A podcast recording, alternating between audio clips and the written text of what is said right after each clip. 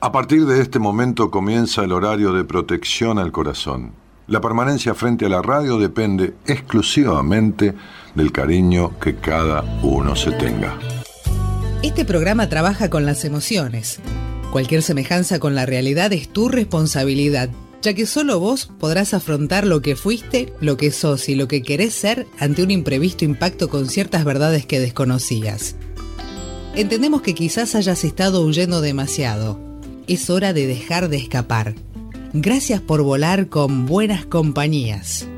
Con ustedes, Daniel Martínez. Hola, buenas noches, ¿cómo estás?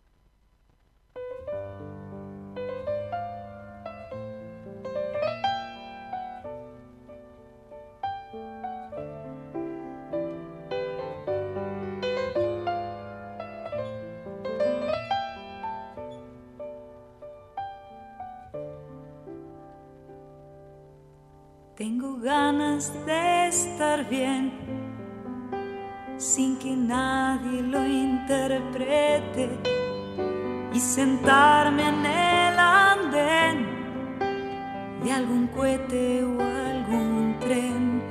Tengo ganas de estar bien. Tengo ganas de aprender cuáles son las diferencias de estar libre y en silencio y callar por conveniencia. Tengo ganas de aprender, tengo ganas de viajar en primera al corazón, tengo ganas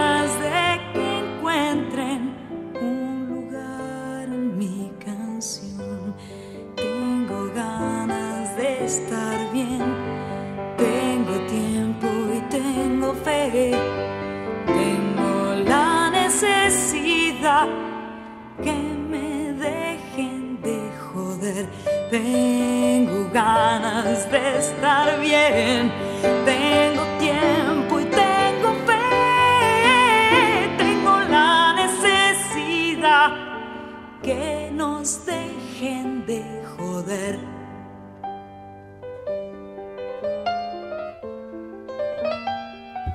Sandra Mianovich abre la semana, esta semana de Buenas Compañías, con este tema que se llama Tengo ganas de estar bien.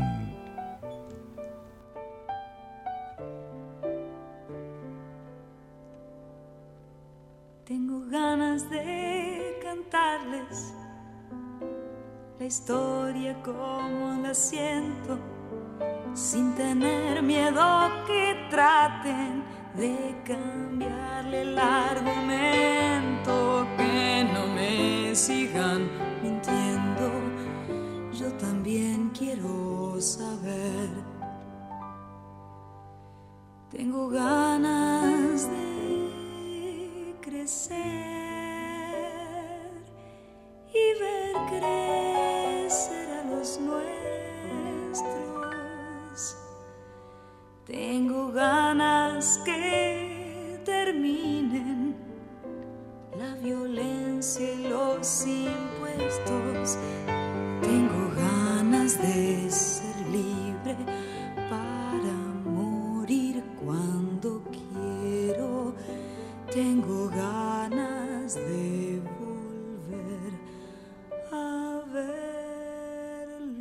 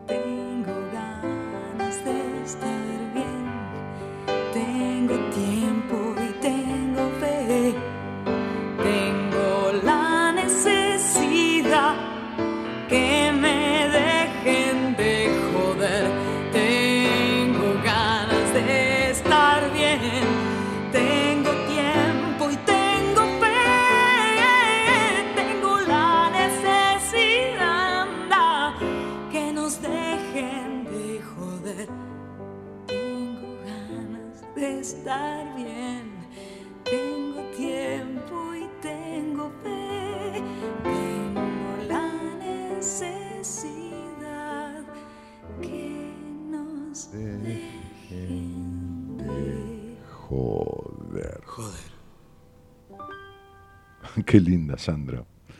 Bueno, eh,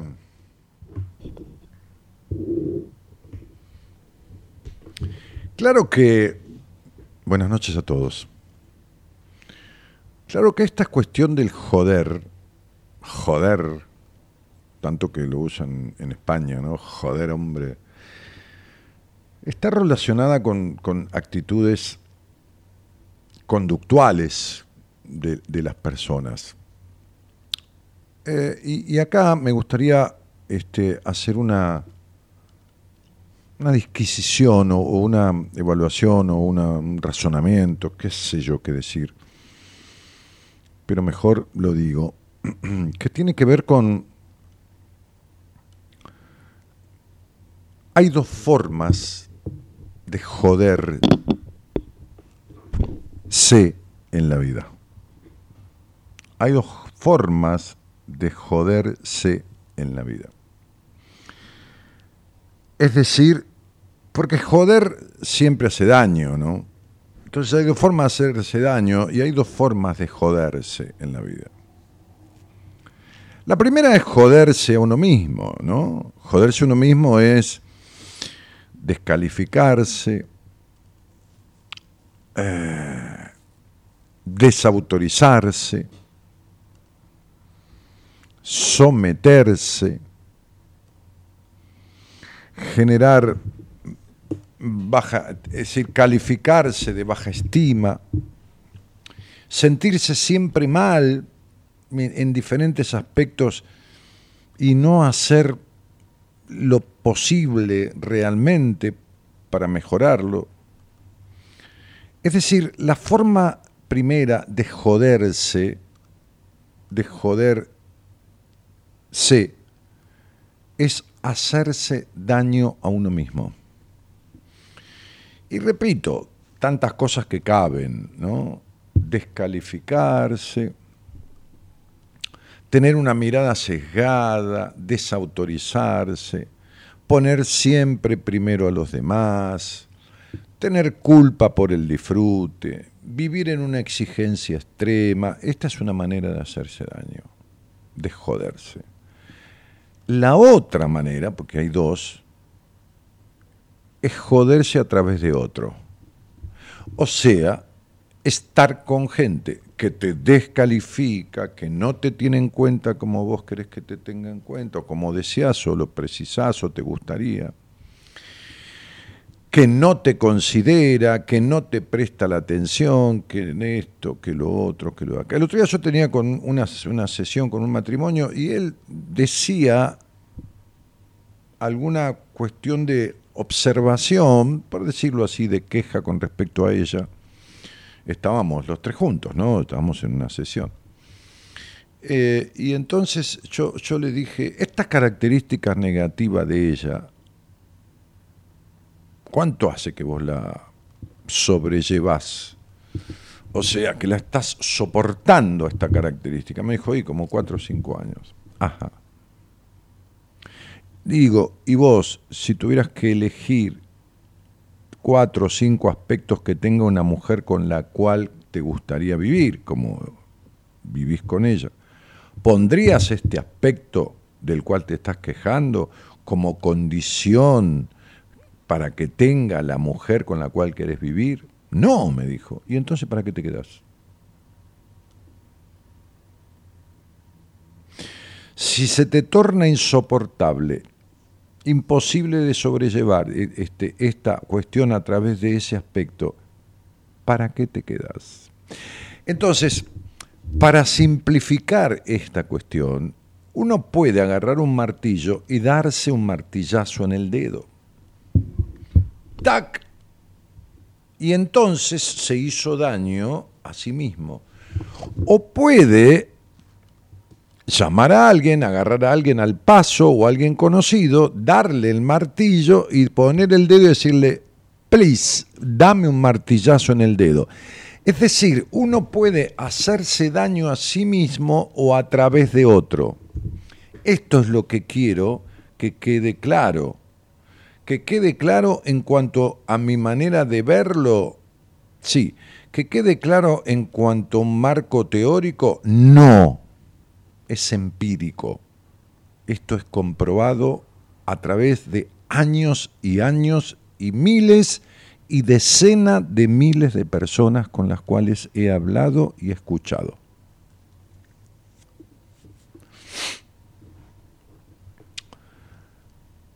Y he atendido. Entonces, no es algo que se me ocurre a mí porque, qué sé yo, vino el viento para este lado o, subió la temperatura es algo que veo que los seres humanos tenemos tendencia a hacer. Ahora, ¿dónde se instala esto y por qué y por qué se Ah, bueno, sí, sí, también lo sé, evidentemente. Pero pero digo, este porque quedarse con la consecuencia sin no saber dónde se origina no tiene sentido, ¿no? Sino cómo se encuentra la solución.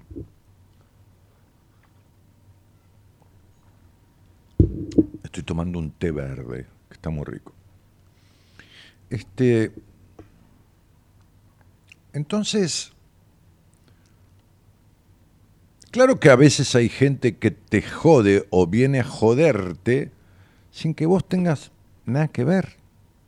Por eso yo hice un, un, un un, eh, reel, ahí está, de, Instagram, en donde yo decía, no ese Gerardo que tenés vos, pero en donde yo decía, la gente feliz no jode. La gente feliz, feliz en el sentido de bienestar, pero para no aclarar eso, ¿viste? La gente feliz no jode. La gente que vive bien, que está bien, que, que está complacida de la vida, todo más, no jode ay, le puede pasar algo, uno puede interpretar algo mal, puede tener un entredicho, puede, puede pasar cualquier cosa, evidentemente. Pero la gente que está mayoritariamente bien en la vida no jode, no jode la vida de los demás. No la jode la vida de los demás. No le rompe las pelotas al otro. No, no, no, no. La gente que está bien, bien en general, nadie está perfecto. La gente que está feliz, entre comillas, que vive mayoritariamente estando bien, no jode.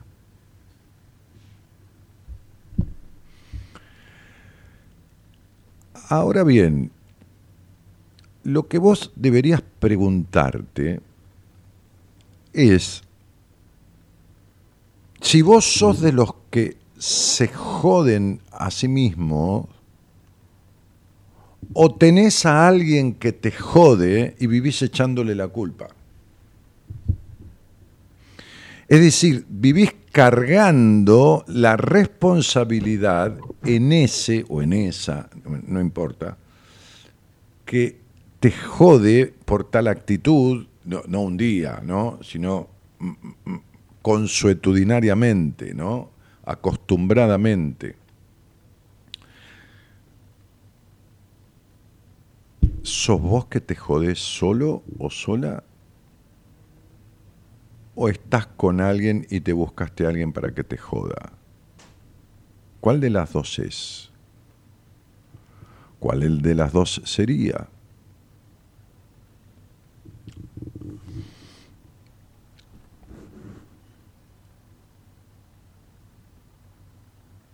Yo publicaba un, un reel en Instagram que, es muy loco lo de los reels, ¿no? Mi mujer siempre me decía, tenés que hacer reel porque es lo que va en Instagram, porque le digo, no, déjame joder, que, que está grabando, que esto. Bueno, empecé a hacerlos y le tomé como cierto gusto. Tampoco, viste, que me voy a dedicar a hacer reel todos los días. Yo tengo gente conocida del ambiente de acá, del exterior, gente con la que he hecho algunos vivos en Instagram, profesionales divinos, que hacen reel todos los días, o, esto, lo otro, que me parece bárbaro, está perfecto, ¿eh? No, no no lo critico ni lo juzgo, al contrario, me parece bárbaro. No, a mí no, no, no, no, no, no me cuadra. No, no, a mí no me va. Y entonces, en, en, una, en uno de los comentarios, que a veces suelo leerlos, por ahí algunos, por ahí todos, eh, hasta un momento, porque hay, hay reel que han tenido eh, de hace poco 28 mil 28 visualizaciones, 25 mil, 29 mil, 18 mil me asombra. Claro, entonces yo le preguntaba a mi mujer, que sabe mucho de esto, le digo, ¿cómo tengo más visualizaciones en un reel que, que, seguidores en Instagram? Porque en Facebook Claro, este, porque Instagram no cuenta las visualizaciones de Facebook, ¿no, Gerardo? No. Ok, no, porque en Facebook, en Facebook hay como 80.000 seguidores, o algo así, 70.000, 80.000. Pero en Instagram hay 20 y pico mil. Entonces tenía más visualizaciones el reel que... Y, entonces Gabriela me decía, fíjate abajo, ¿no? Que están las estadísticas. Entonces, claro, entonces hay una cantidad X aproximada a los seguidores, pero no seguidores. Se ve que personas que Instagram les manda, ¿qué, qué cosa esto de los algoritmos y el sistema, ¿no? Instagram les manda, porque tienen en su, en su perfil o lo que fuera, interés por estos temas. O personas que buscan estos temas, de los cuales yo hablo, y mucha gente habla, por supuesto, no, no, no. no. Este, este, y entonces Instagram les manda. ¿Y por qué les manda? ¿Porque es bueno? ¿Porque les pago? No, tampoco les pago, ni son buenos. Porque tienen interés en que la gente esté en la red todo el tiempo, cuanto más tiempo mejor, interactúe y no se vaya a otro lado. Entonces dice, ¿vos qué querés? El algoritmo dice, ah, vos estás buscando recetas de panqueque eh, de avena. Bien, perfecto. Entonces te manda panqueque de avena, panqueque de esto, con la miel arriba, con la miel abajo, con acá, con allá, con fruta, con el- y le manda todo el tiempo eso. Entonces lo tiene retenido. Está, está bien, bueno, hacen su... No, no te cobran por ello ni nada, bueno, ok por ahí querés difundir algo, qué sé yo, especialmente, sí, te cobran, pero bueno, no, no, no, no, no, no, no es mi idea. Entonces, este, en este, en este reel que yo subí, que, que ya, que, que subí, tu- se subió hace un- a la tarde nomás, ya tiene como 7000 visualizaciones. Yo hablaba sobre cierto tema, y hay una chica, una mujer, un ser humano, que decía, yo creo que en lo que la- las personas que no entienden nada, que no, no, no, no, que no saben mucho, que no esto, lo pasan mejor en la vida, ¿no? Decía. Y yo le decía, mira, llamame si querés al programa y yo te voy a explicar por qué no lo pasan mejor, por qué lo pasan mucho peor. Este. Al final de cuentas apagué el, aire este, pero, pero, pero es como que me da cierto calorcito, Gerardo. Lo voy a prender de vuelta. Eh, entonces, es un poquito la idea, ¿no? De, intentar pensar un poco, un poco más allá de lo que uno... Evidentemente a ustedes se le ocurrirán cosas que, que yo no soy capaz de pensar. Y a lo mejor yo con esta que pienso te sirve porque vos no se te ocurrió pensarla y así es un intercambio, ¿no? La cosa va y viene todo el tiempo. Entonces quizás no se te ocurrió pensar de qué manera te jodes. Si sos vos o hay alguien que te jode, acostumbradamente, y entonces si querés, charlamos un poco de eso. Si querés hablamos un poco de eso, hablamos al aire, me llamás y hablamos un poco de eso. De por qué te jodes a vos mismo, vamos a encontrar la causa. O por qué hay alguien que te está jodiendo. ¿Quién es ese alguien y, y, y, por qué aparece? Eh, y, y después vamos a compartir ese, ese reel, ¿no? Este, que podríamos hacerlo ahora también, ¿no? Porque, porque en ese reel yo decía que hay gente, hay una clase de persona, una clase de persona que vive menos, que vive menos que los demás. Una clase de persona, no es una persona, sino una clase, es decir, muchas personas, que tienen una firme tendencia a vivir menos que los demás. Incluso algunos de los que escucharon el reel se asustaron. Dice, yo, yo me asusté y la verdad que, no, este, en un principio dije, mejor dejo de hacer lo que estoy haciendo, ¿no? Este, porque seguía la, la hilación de lo que yo estaba diciendo. Así que va- vamos a, a- a mirar ese reel que medio que causó asombro, ¿no? Ahí va. Después de tantos años de atender personas en la radio, en las conversaciones al aire, en los procesos de terapia, llegué a la conclusión de que hay una clase de persona que vive menos. Hay un tipo de persona que vive menos. Y son las personas que, que se informan, son las personas que hacen búsquedas hacia el interior, son las personas que a través de procesos de terapia o disciplinas alternativas buscan resolver cuestiones, conflictos, traumas, eh, malos vínculos. Aunque suene y resulte increíble, esas personas viven menos. Viven menos.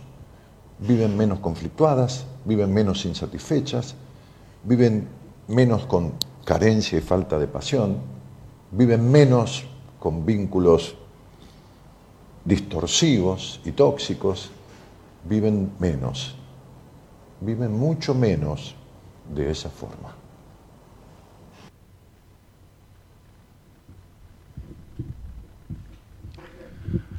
Bueno, las personas que se informan, que buscan resolver conflictos, que viven menos. Sí, sí, sí, viven menos.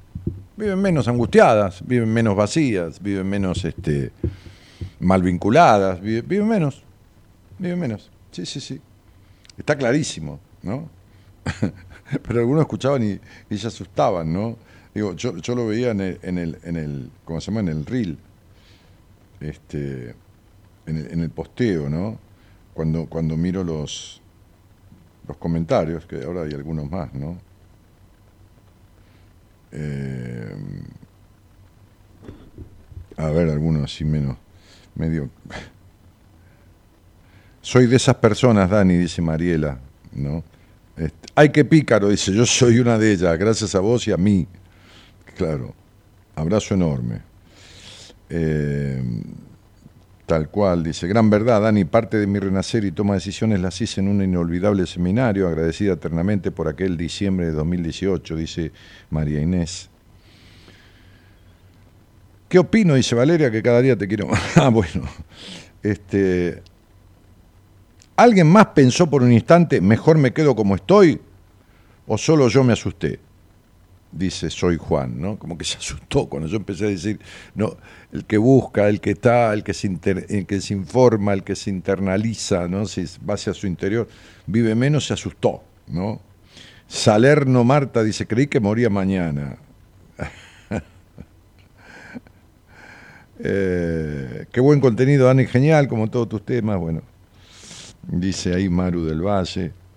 Este, es verdad, dice Andrea Adamo. Hace años que te escucho, dice Liliana Benítez, me cambiaste la vida con tu libro de decisiones. Esta cosa de adjudicar el mérito a los demás, ¿no? Sí, claro, yo escribí el libro, pero uno puede comprar. ¿Sabes? Hay gente que ha comprado algún libro mío y todavía no lo leyó nunca. Pero esto, seguramente a alguno que está escuchando le ha pasado. O lo empezó y lo dejó ahí. Yo escribí ese libro, Decisiones, y tantos otros libros, ocho en total.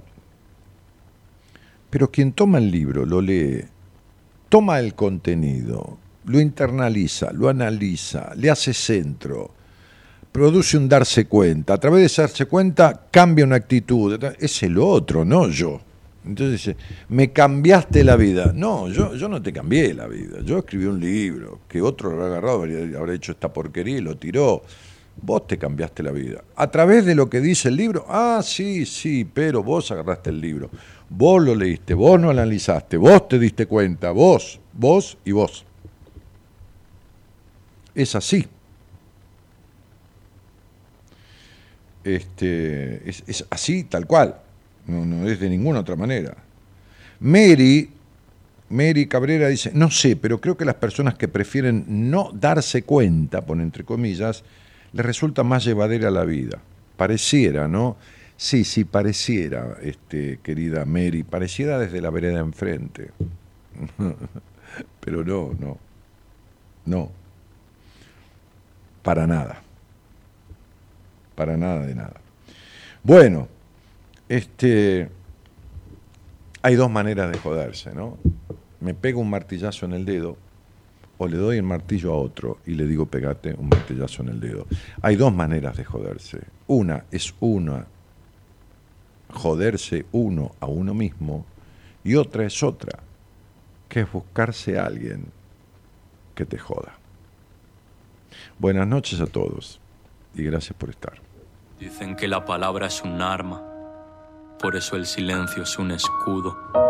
Hay quien quiere herir cuando la lanza y hay quien busca huir entre sus muros. Muchos se retratan al usarla, pero dice más el sabio por saber quedarse mudo. Que ese nudo en la garganta es la verdad que no te dices, dejando tus cicatrices al desnudo. Claro que el silencio nos da miedo, si nos basta una mirada para romper un te quiero. Cuando agarraba fuerte la mano a mi abuelo y en silencio le gritaba, no te vayas para el cielo. Aprendimos a hablar pronto, pero cuánto tardaremos en callarnos para así pensar primero. Siempre luchamos delante de un mundo ciego, si el silencio es un idioma, creo que no nos entendemos. ¿Cuántas veces has sonrido estando roto? ¿Cuántas de ellas has dejado que pasara? Olvidamos tanto el hablar con nosotros que pagamos con los otros un dolor que nunca sana. Te has parado a perdonarte o preguntarte si temes la soledad por miedo a oír lo que te callas. Del amor más puro al dolor más profundo, el silencio detiene el mundo y deja que el ruido se vaya.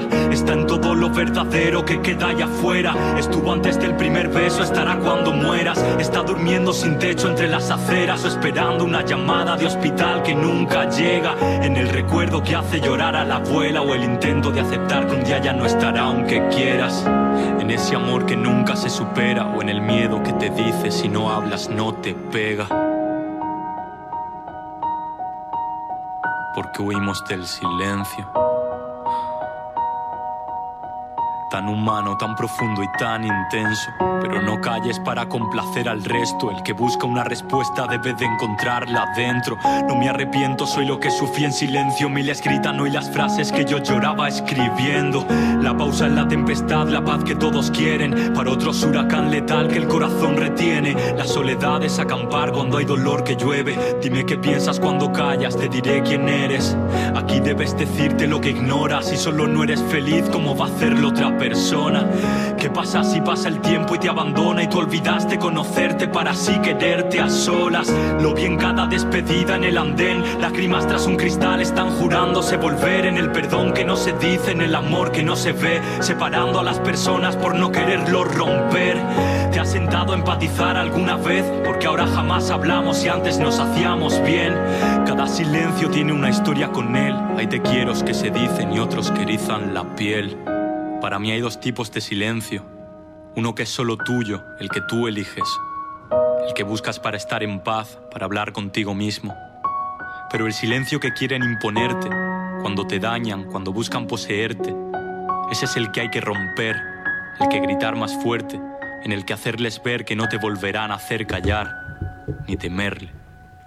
Silencio. Silencio. ¿Qué es el Rafa este? Rafa Espino. Ok. Eh, debe haber alguien ahí al aire, ¿no? Hola. Hola. Claro, no, deja después, después. Hola. Hola Dani, ¿cómo estás? Bien, bien. ¿Y tú? Bien, gracias a Dios. Bueno. Me decía el operador que es una llamada del extranjero. ¿Dónde estás? Y ahora estoy viviendo en el Líbano, estaba en Argentina. ¿Estabas en Argentina cuánto hace? Y me vine para acá ah, tipo 2012, 2010, algo así. Ah, bueno, hace, hace 13 años, no es que estabas en Argentina hace un- unos meses, estabas en Argentina hace mucho tiempo, Hace años, claro. sí, de verdad. Bien, este, este nombre tuyo, el apellido, que no lo voy a decir este, porque no hace falta, eh, ¿es el original o es un nombre adquirido allá en el Líbano? No, ese es mi nombre original. Ajá, porque tus padres son libaneses. Eh, mi padre es libanés y mi madre es argentina. Ajá. ¿Y tu padre que fue un inmigrante, alguien que migró desde el Líbano a Argentina o se conocieron en un viaje o, o algo así? Eh, mi, mi abuelo se emigró desde el Líbano a Argentina, el papá de mi mamá y mi bisabuelo. Primero mi bisabuelo y, y después mi abuelo, eh, donde se casó en la Argentina con una española, que es mi abuela, que es de descendientes españoles, que también se habían em- emigrado la familia de España. Y ahí nació mi mamá y mi mamá era pariente de mi papá. Eh, ah, claro, era, vino eran de- de la comunidad, esos matrimonios que se arreglaban dentro de la comunidad. O No, de- era pariente de mi papá, sí. Y cuando vino mi papá, mi, mi abuelo al Líbano, eh, después mi papá se va a la Argentina, la conoce a mi mamá, eh, se enamoran, charlan y después mi mamá se viene a- hacia el Líbano y se casa acá con mi papá. Esto después de toda la muerte de mi abuelo y todo eso. Ajá, ¿y se quedaron en el Líbano viviendo? Eh, empezaron acá, se vivían en el Líbano después de la muerte de la mamá de, de mi papá, que es de mi abuela. eh, viajamos a la Argentina, donde conocí mis tíos y mis tías y mis primos, que yo no los conocía antes. Viajé muy chica a la Argentina. ¿A qué edad? ¿A los siete? estudiar. ¿A los siete años? A los siete, sí, por ahí. ¿Y entonces eh, se quedaron un tiempo en Argentina? Sí, nos quedamos un tiempo en Argentina. Eh, después mi papá decidió venir al Líbano y bueno, nos trajo todos para acá al Líbano y después nos quedamos también un poco acá en el Líbano, estudiamos y todo, no sé cuánto, aproximadamente tres años, cinco años y después volvimos a, volvimos a ir a Argentina. Bueno. Ida y vuelta Y todo bueno, el tiempo. Todo el tiempo. Eh, mi papá quería estar en el Líbano Pero tu mamá... eh, y mi mamá en Argentina, pero mi papá al principio siempre cuenta a mi mamá que mi papá al principio se había enamorado de la Argentina y quiso estar allá para siempre. Después lo llaman del Líbano y empezaron a hablar con él y todos los, los viejos de antes hasta que le llenaron la cabeza y todo eso y empezó a venir al Líbano y alguien que quería quedarse en la Argentina, el otro en el Líbano y así pasaron las cosas. ¿Y siguieron juntos tus padres? Sí, ¿Y ahora con quién vives eh, allí en el Líbano? ¿Con quién vivís? Y ahora vivo con mi mamá porque en el, en el 2019 estuvimos por volver a Argentina. Otra vez. Yo te había hablado en este, sí, yo te había hablado, yo nunca quise venir para acá, pero vine por mis padres porque ellos se vinieron. Y yo te hablé ¿miedo de ahí- qué? ahí, ¿Miedo de qué? yo. No, tus padres eh, tienen miedo. No sé, ¿Qué, qué dijiste? ¿Que, que te, No, mis- que te quedaste ahí porque tus padres tienen miedo. ¿Te quedaste con tus padres? No entendí. no. Yo, yo me volví al Líbano por mis padres. ¿Por qué. ¿Por qué por tus padres? ¿A qué edad te volviste al Líbano por última vez?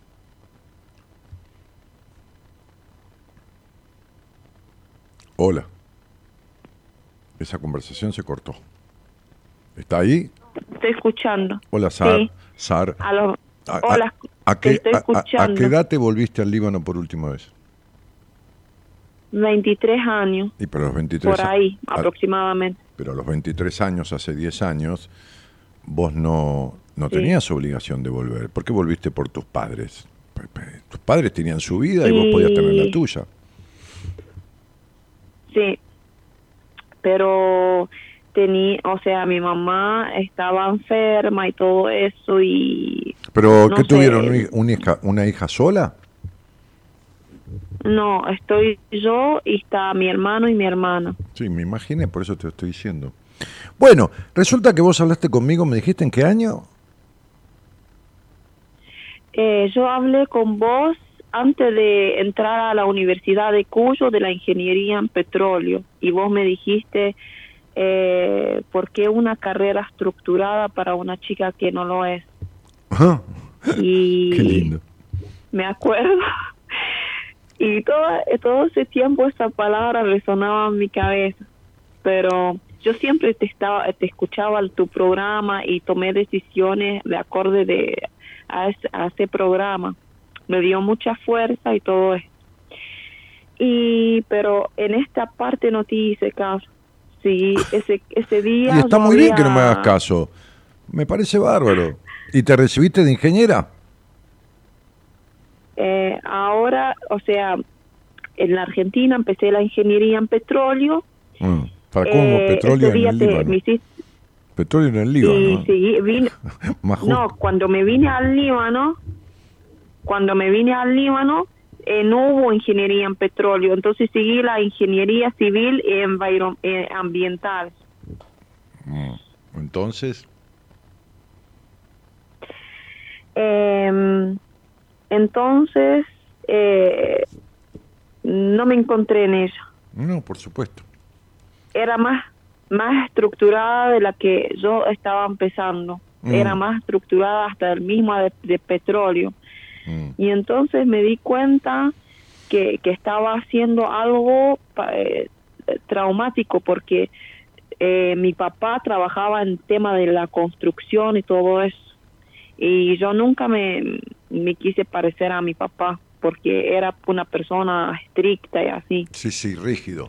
Entonces terminé haciendo una cosa que era parecida a lo que hacía él. Y, y ahora me siento perdida y no me siento en esta carrera. y Pero sí me recibí de bachiller, en la ciencia de, de ingeniería civil y ambiental. Pero bueno, eh, por ahí no tengo no tengo la experiencia, trabajé de profesora, pero no me encuentro en la carrera ni tampoco me gusta. Bueno. Mientras haya vida, hay tiempo. Tenés ahora treinta y pico de años, ¿no? Eh, Sí. 37, El tema que- 38, 37, 38, va. Sí, Mm. 38. Y el tema que mm, en el 2019, antes de un poco el 2019, cuando nosotros estábamos decidiendo volver a Argentina, estaba haciendo todos los trámites de la universidad y los papeles de, de los demás de mi familia. Eh, falleció mi papá en el 2019. Yo quise cambiar esta realidad y quise cambiar el tema de ingeniería. Digo, cuando llegue a la Argentina tomo las sesiones con vos, trato de cambiar todo esto, me dedico a otra cosa, pero falleció mi papá en el 2019 y la verdad que me sentí muy perdida. Che, Y Sahar, escúchame. una- hasta ahora sigo escúchame una cosa. Sahar. Ah. Nunca jamás en la vida te encontraste. No sabes quién sos y estás perdida desde toda tu vida. Tenés 38 años y vivís perdida. Sos como, sos como, como un durazno que está en una planta, agarrada a la planta y crece agarrada a la planta. ¿no? El durazno crece agarrado a la planta de durazno. La planta de durazno es tu familia y vos sos el durazno. Pero hay un punto, Sar, que el durazno madura. Y cuando madura hay que cosecharlo, porque si lo dejas en la planta, ¿qué pasa? Se cae, ¿Qué pasa? se cae. No, no se cae, se pudre. Se cae podrido. Y vos viviste agarrado a esa, agarrada a esa planta toda tu vida, a la planta de tu familia. Por papá, por mamá, por la prohibición, por el juzgamiento, por esto. Viviste castrada, mal vinculada. Olvídate de tus relaciones, tus vínculos. Es todo, es todo horroroso. Vivís en, una, en, un estado de, de- de- muerte viva. Está, hay gente que va por la vida y parece viva, pero está muerta en vida. Y ese es tu estado. De incompletud, de, de- de- de- vacío, de incertidumbre, de, de venís para acá, vas para allá, venís para allá, vas para acá, vas atrás de los de tu familia. Ahora porque tu mamá está enferma, antes porque tu papá era rígido, después porque esto, después porque lo otro, pero esta es tu vida. No tenés idea de quién sos. Aparte no tenés por qué venir a la Argentina para tomar sesiones o hacer un proceso conmigo. Tengo pacientes de diferentes lugares del mundo. En este momento España, Francia, Canadá, este, Australia, qué sé yo, no sé. También de Argentina. Por, e- Entonces vos siempre encontrás, Sí, cielo, que- siempre encontrás un pretexto, un justificativo para no ser vos, porque no sabés quién sos. Entonces, todo es a medias en tu vida, todo es a medias, todo, hasta las relaciones, la- los vínculos, todo es a medias. Es así, de toda tu vida. A lo mejor antes no te dabas cuenta, ahora te das cuenta, pero bueno. eh, no estoy escuchando bien. Claro. Digo que siempre fue a medias, fueron a medias las cosas en tu vida. ¿Ahí escuchaste? Sí, Bien. la verdad que sí, que me di, que yo me estaba, me, me di cuenta y o No, sea, se pierde tu voz. sí Acércate al teléfono. Se pierde tu voz. Sí, así. Claro, así. Yo es- estoy, estoy eh, tratando de tomar ahora una decisión de, de viajar a trabajar. Eh, hola, Te estoy escuchando. hola.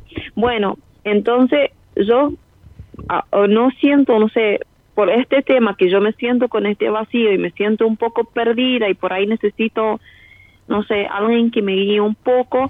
Yo pensaba de viajar ahora, por ejemplo, a ver, me averigüé sobre todo este tema, que el país más cercano, que donde yo ahora estoy pudiendo viajar es a Dubái, donde se encuentran, me encontré con un grupo de latinos que están allá y ellos me dicen que, que en un mes se puede conseguir trabajo, al que yo estaba tratando de conseguir del Líbano y no lo conseguí. Y estoy pensando tomar las, empezar a tomar las sesiones con vos desde allá. Pero, pero espera Pero, un poquito. eh, pero ¿cuál es tu, tu, tu, tu, tu duda, tu pregunta? ¿Cuál es, ¿Cuál es la causa por la cual me llamas, Sar? porque yo voy, yo tomé esta decisión de, de viajar, pero pero me siento un poco con miedo. Ah, Sar, mira, No yo te, voy a decir, te voy a decir una cosa. El miedo, las vueltas, Ah. los pretextos, los justificativos, el vacío existencial, la melancolía, la incertidumbre de la vida, el no saber quién sos, van a estar toda tu vida. Acá, en el Líbano, en Dubái, en Argentina, o en la punta de un cerro en los montes, en los montes apeninos, qué sé yo, en cualquier lado del mundo.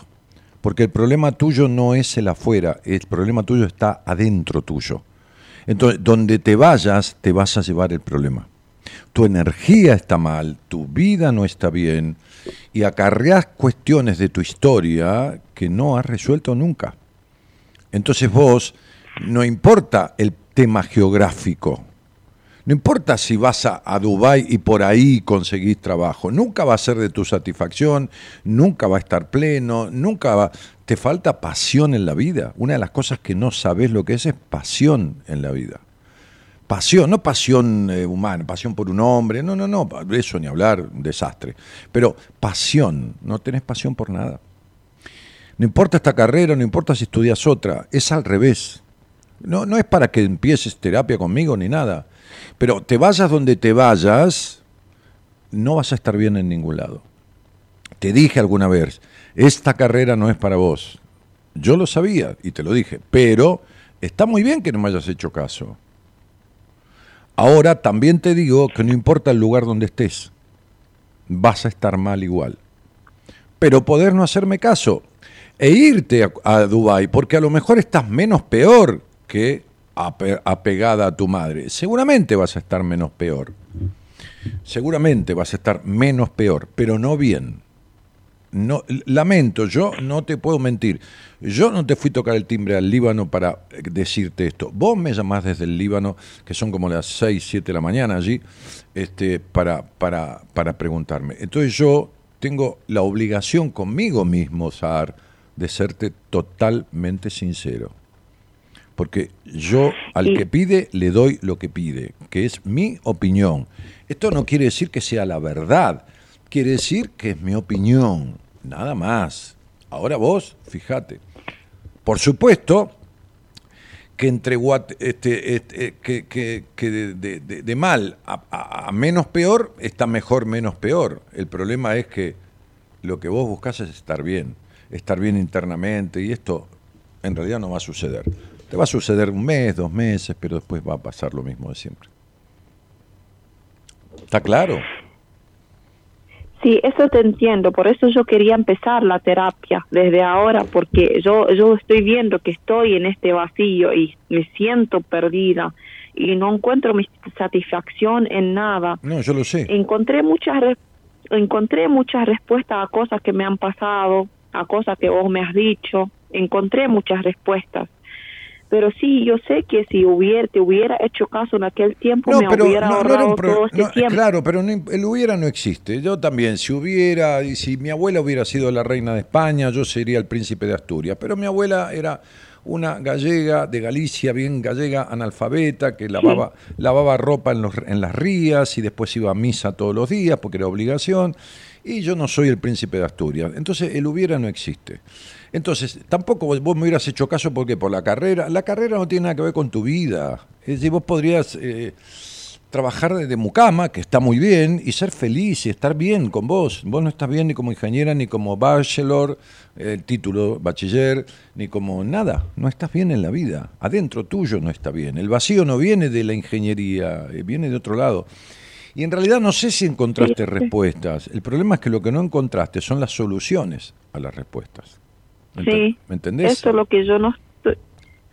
Sí, este, te estoy entendiendo. Eh, por eso quería empezar la terapia, pero acá en el Líbano me cuesta mucho estar porque eh, la vida está tan, tan rutina y lo único que estoy haciendo últimamente es que no estoy pudiendo dormir hasta las 7 de la mañana.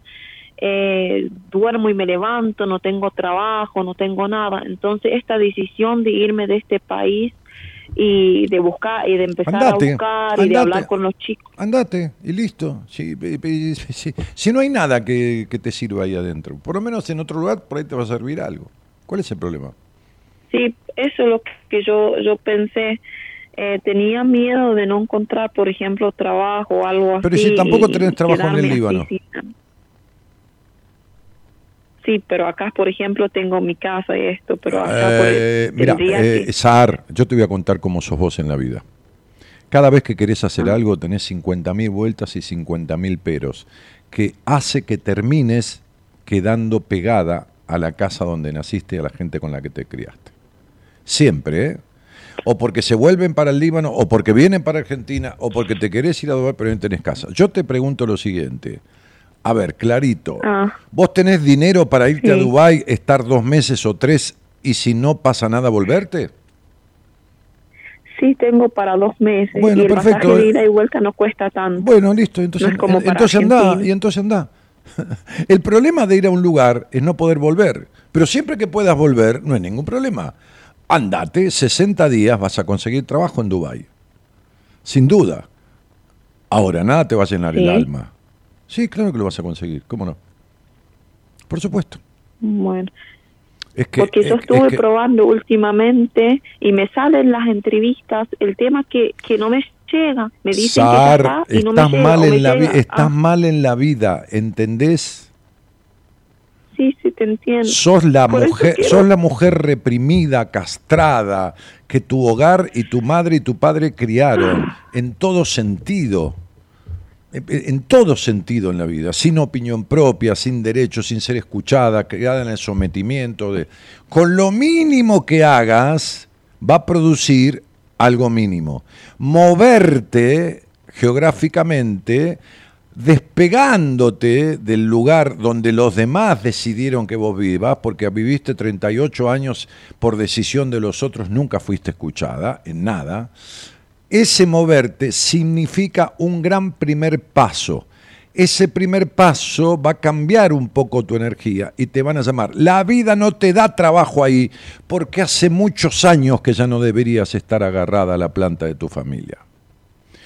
Entonces, el, el universo, el destino, la vida, Dios, como quieras llamarle, pretenden Sí. de vos otra cosa. Viniste a esta vida a otra cosa que hacer. Una sometida, culposa, prejuiciosa, a la que la vuelven locos los hombres, porque los hombres te enloquecen. Y nunca transitaste ni el 1% de esa sensación de gran atracción que tenés por los hombres. Entonces tu vida es una prohibición constante de todo. te va a, vas a Sí. tener un trabajo allí sin duda. Andá y trabajá de lo que sea, que sea digno, por supuesto. Este, digno es que no le hagas mal a nadie con tu trabajo. ¿Está? ¿Se entiende? Claro, ¿no? O sea, claro. no vendas drogas ni violes niños. Si querés prostituirte, no hay ningún problema. Está muy bien si te querés prostituir. Claro, si te querés prostituir está perfecto porque das una energía que es tu cuerpo y otra energía que es el dinero. Este, es mejor que tener sexo como lo has tenido en tu vida, que es un desastre. Entonces, digo, o menos peor. Pero anda a trabajar de mucama, anda a trabajar de, de traductora, anda a trabajar de, de lo que fuera, ¿entendés? ¿Qué sé yo? Vos hablás libanés y, español, pero ningún otro idioma, o hablas inglés también. Hablo inglés muy fluido, Muy fluido. Listo, ya está, ya tenés trabajo. o sea, como segundo idioma. No, ya tenés trabajo en Dubái. Tres idiomas, español, con toda la, la colonia latina que hay. Inglés y, y- y- y libanés, ya tenés trabajo. Andate, tenés dos meses, no te quedes durmiendo 24 horas cuando sale, cuando sale el sol, este, que te dormís a esa hora. Este, eh, en- entonces, mm, eh, eh, ponete a buscar trabajo 12, 10, 12, 14 horas por día. Escuchar bien lo que te voy a decir. Sí. Sí. Vas a tomar un compromiso conmigo. Si no lo cumplís, yo Sí. nunca te atenderé en terapia. Bueno. Ok. Es lo siguiente. Me vas a llamar en noviembre y me vas a decir conseguir trabajo. Porque lo vas a, lo vas a conseguir en... eh, perdóname. ¿A, a fe- a cuándo te vas a ir?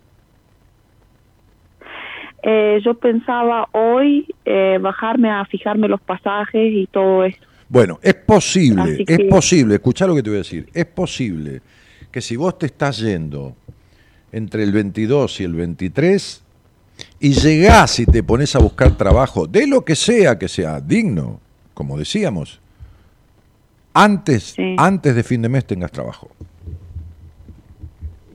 Antes de fin de mes tengas Dios trabajo. quiere. Si no, no, Dios quiere siempre.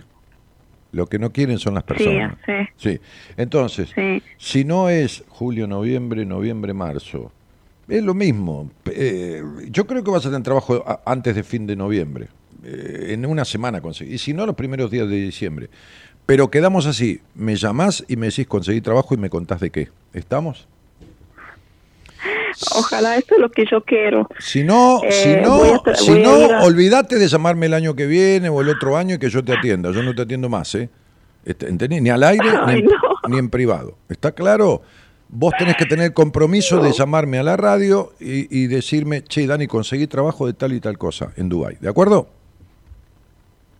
Bueno, yo voy a tratar ahora en estos días. No, no trates nada, no trates, no trates nada. Sacá el pasaje ya y andate ya que vas a conseguir trabajo antes de fin de mes casi seguro. Y si no, los primeros días de diciembre. ¿Está claro? Sí. No des Bueno, ninguna vuelta sí. porque tenés que estar yéndote. ¿Entendés? Estás en un mes 5 que, de- que es de cambio y tenés que estar yéndote. O sea, el, el mejor, el mejor día para irte, uno de los mejores días para irte sería el 23. Pero bueno, también, eh, a, a ver, eh, 23, ah, 26, Hoy día está. 27. El 23 es una fecha y el 27, pero ya el 27 perdemos varios días, ¿viste? Pero bueno, no importa. Si, si no conseguís un, trabajo, un, un pasaje para el 23, andate el 27. ¿Me entendiste? El 27 y si no consigo puede ser al fin del mes, no, por no ejemplo, con que, pero no empeces con que no. Pero ¿entendés que sos la mina negativa? ¿Por qué no vas a conseguir? No, no, porque acá en el Líbano Ah. está un poco el tema este del aeropuerto y de los aviones y no sé qué. Vos andá, Así que- andá que lo vas a conseguir del aeropuerto, los aviones, no sabés ni de qué se trata, pero decís me opongo. Andá y haceme caso. Andá mañana a la compañía Sí. aérea y si le quiere un pasaje para Dubái. Vas a ver cómo hay. Bueno, el, el 27 o ¿El 23 o el 27? Bueno, Dale. para organizarme el 27 sería. Bueno, el 27. Bueno. Sin falta. Son fechas, eh, ¿cómo te puedo decir? Llamale mágicas. ¿Entendés lo que te digo? Bueno, Ok, dale, deja de dar vuelta. puede- Anda, no me digas más nada. ¿puedo, puedo- No me digas más nada. Basta. una sola pregunta. ¿Qué? Una sola pregunta, ya esto, hace media hora que estás dándole vuelta. ¿Qué cosa? A ver. Bueno, si, si por cualquier cosa, por este tema del aeropuerto, porque estamos teniendo hoy en día problemas en el aeropuerto y de que los aviones no están acá en el Líbano, por este problema que hay acá en el Medio Oriente. Me Si escribís, me, me- me- mes, me- no, no, no. Andá a sacar pasaje que va a haber. ¿Por qué vas a conseguir para fin de mes Bueno. y no para el 27? Pero si será jodida y dura, ¿eh? Para organizarme todo No esto. organizarte nada, un bolso y te vas a la mierda. Si sos, va, comes vos y come toda tu familia, porque sos vos sola. Agarra un bolso, anda a sacar los pasajes, ¿me haces el favor? Y me, Bueno. me avisás en Instagram para, para, para que lo tenés para el 27. Me, me avisás en, mi- en- en mi usuario de Instagram, arroba Daniel Martínez. eh, punto ok. Bueno, arroba danielmartinez.ok. ¿Entendiste? Y, después, cuando llegas, vas a conseguir trabajo rapidísimo y ahí me llamás a- al programa y hablamos del trabajo que conseguiste. ¿Listo? listo. Eso ¿Querías saber eso? Ahora ya lo Este, sabes. Ya está. Entonces no le des más vuelta. No empieces con que vos te generás los problemas. Las vueltas que das en la vida para todos son tuyas. ¿Entendés lo que, lo que pasa, Cielito? ¿Entendés que empezaste a hablar de recibirte de ingeniera, qué sé yo, hace 15 años y tardaste eh, 2000 años en un bachillerato? Buah, todo en tu vida se dilata porque fuiste criada en la postergación. Y vos lo sabés mejor que yo. Yo, yo me recibí rápido, pero el tema que, que trabajé de profesora y me fui de este tema, no, no nunca, más, eh, no, no, no, nunca te recibiste de lo que vos querías, ¿entendés? O sea, nunca ejerciste la ingeniería y menos de petróleo y No, así no, estu- nunca pero ejercí. nunca en tu vida hiciste lo que querías y todo lo que hiciste lo hiciste a medias porque tu crianza fue sesgadora, fue prohibidora y fue limitadora, ¿lo entendés esto? Sí, Entonces tu vida es igual. Sí. Te mando un beso. Chau, chau. Bueno.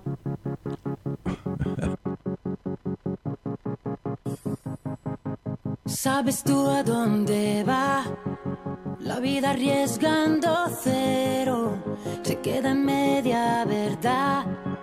Como una estatua de hielo se fundirá pasado. Como unas iniciales en un libro usado. Si los errores pesan, solo compensarlos. Las cicatrices volverán a equilibrarlos. Cuando creo en mi fuerza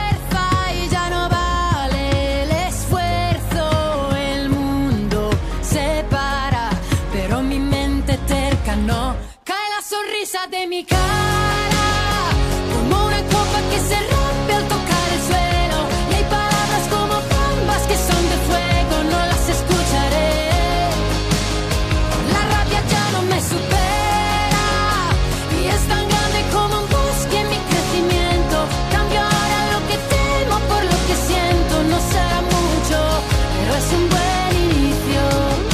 Detrás de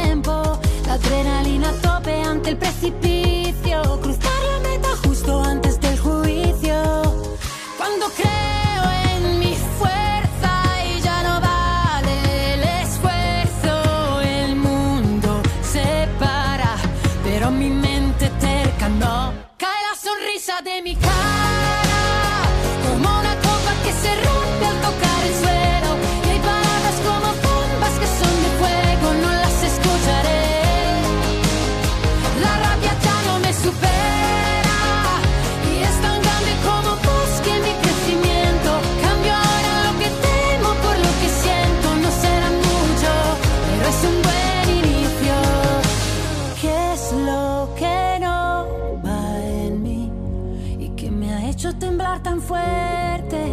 Es ese impulso que a veces convierte la incertidumbre en libertad. Me salvaría escapar, escapar un día. Me salvaría un poco de magia sobre mi apatía. Me salvaría un buen inicio sin melancolía. Cae la sonrisa de mi cara como una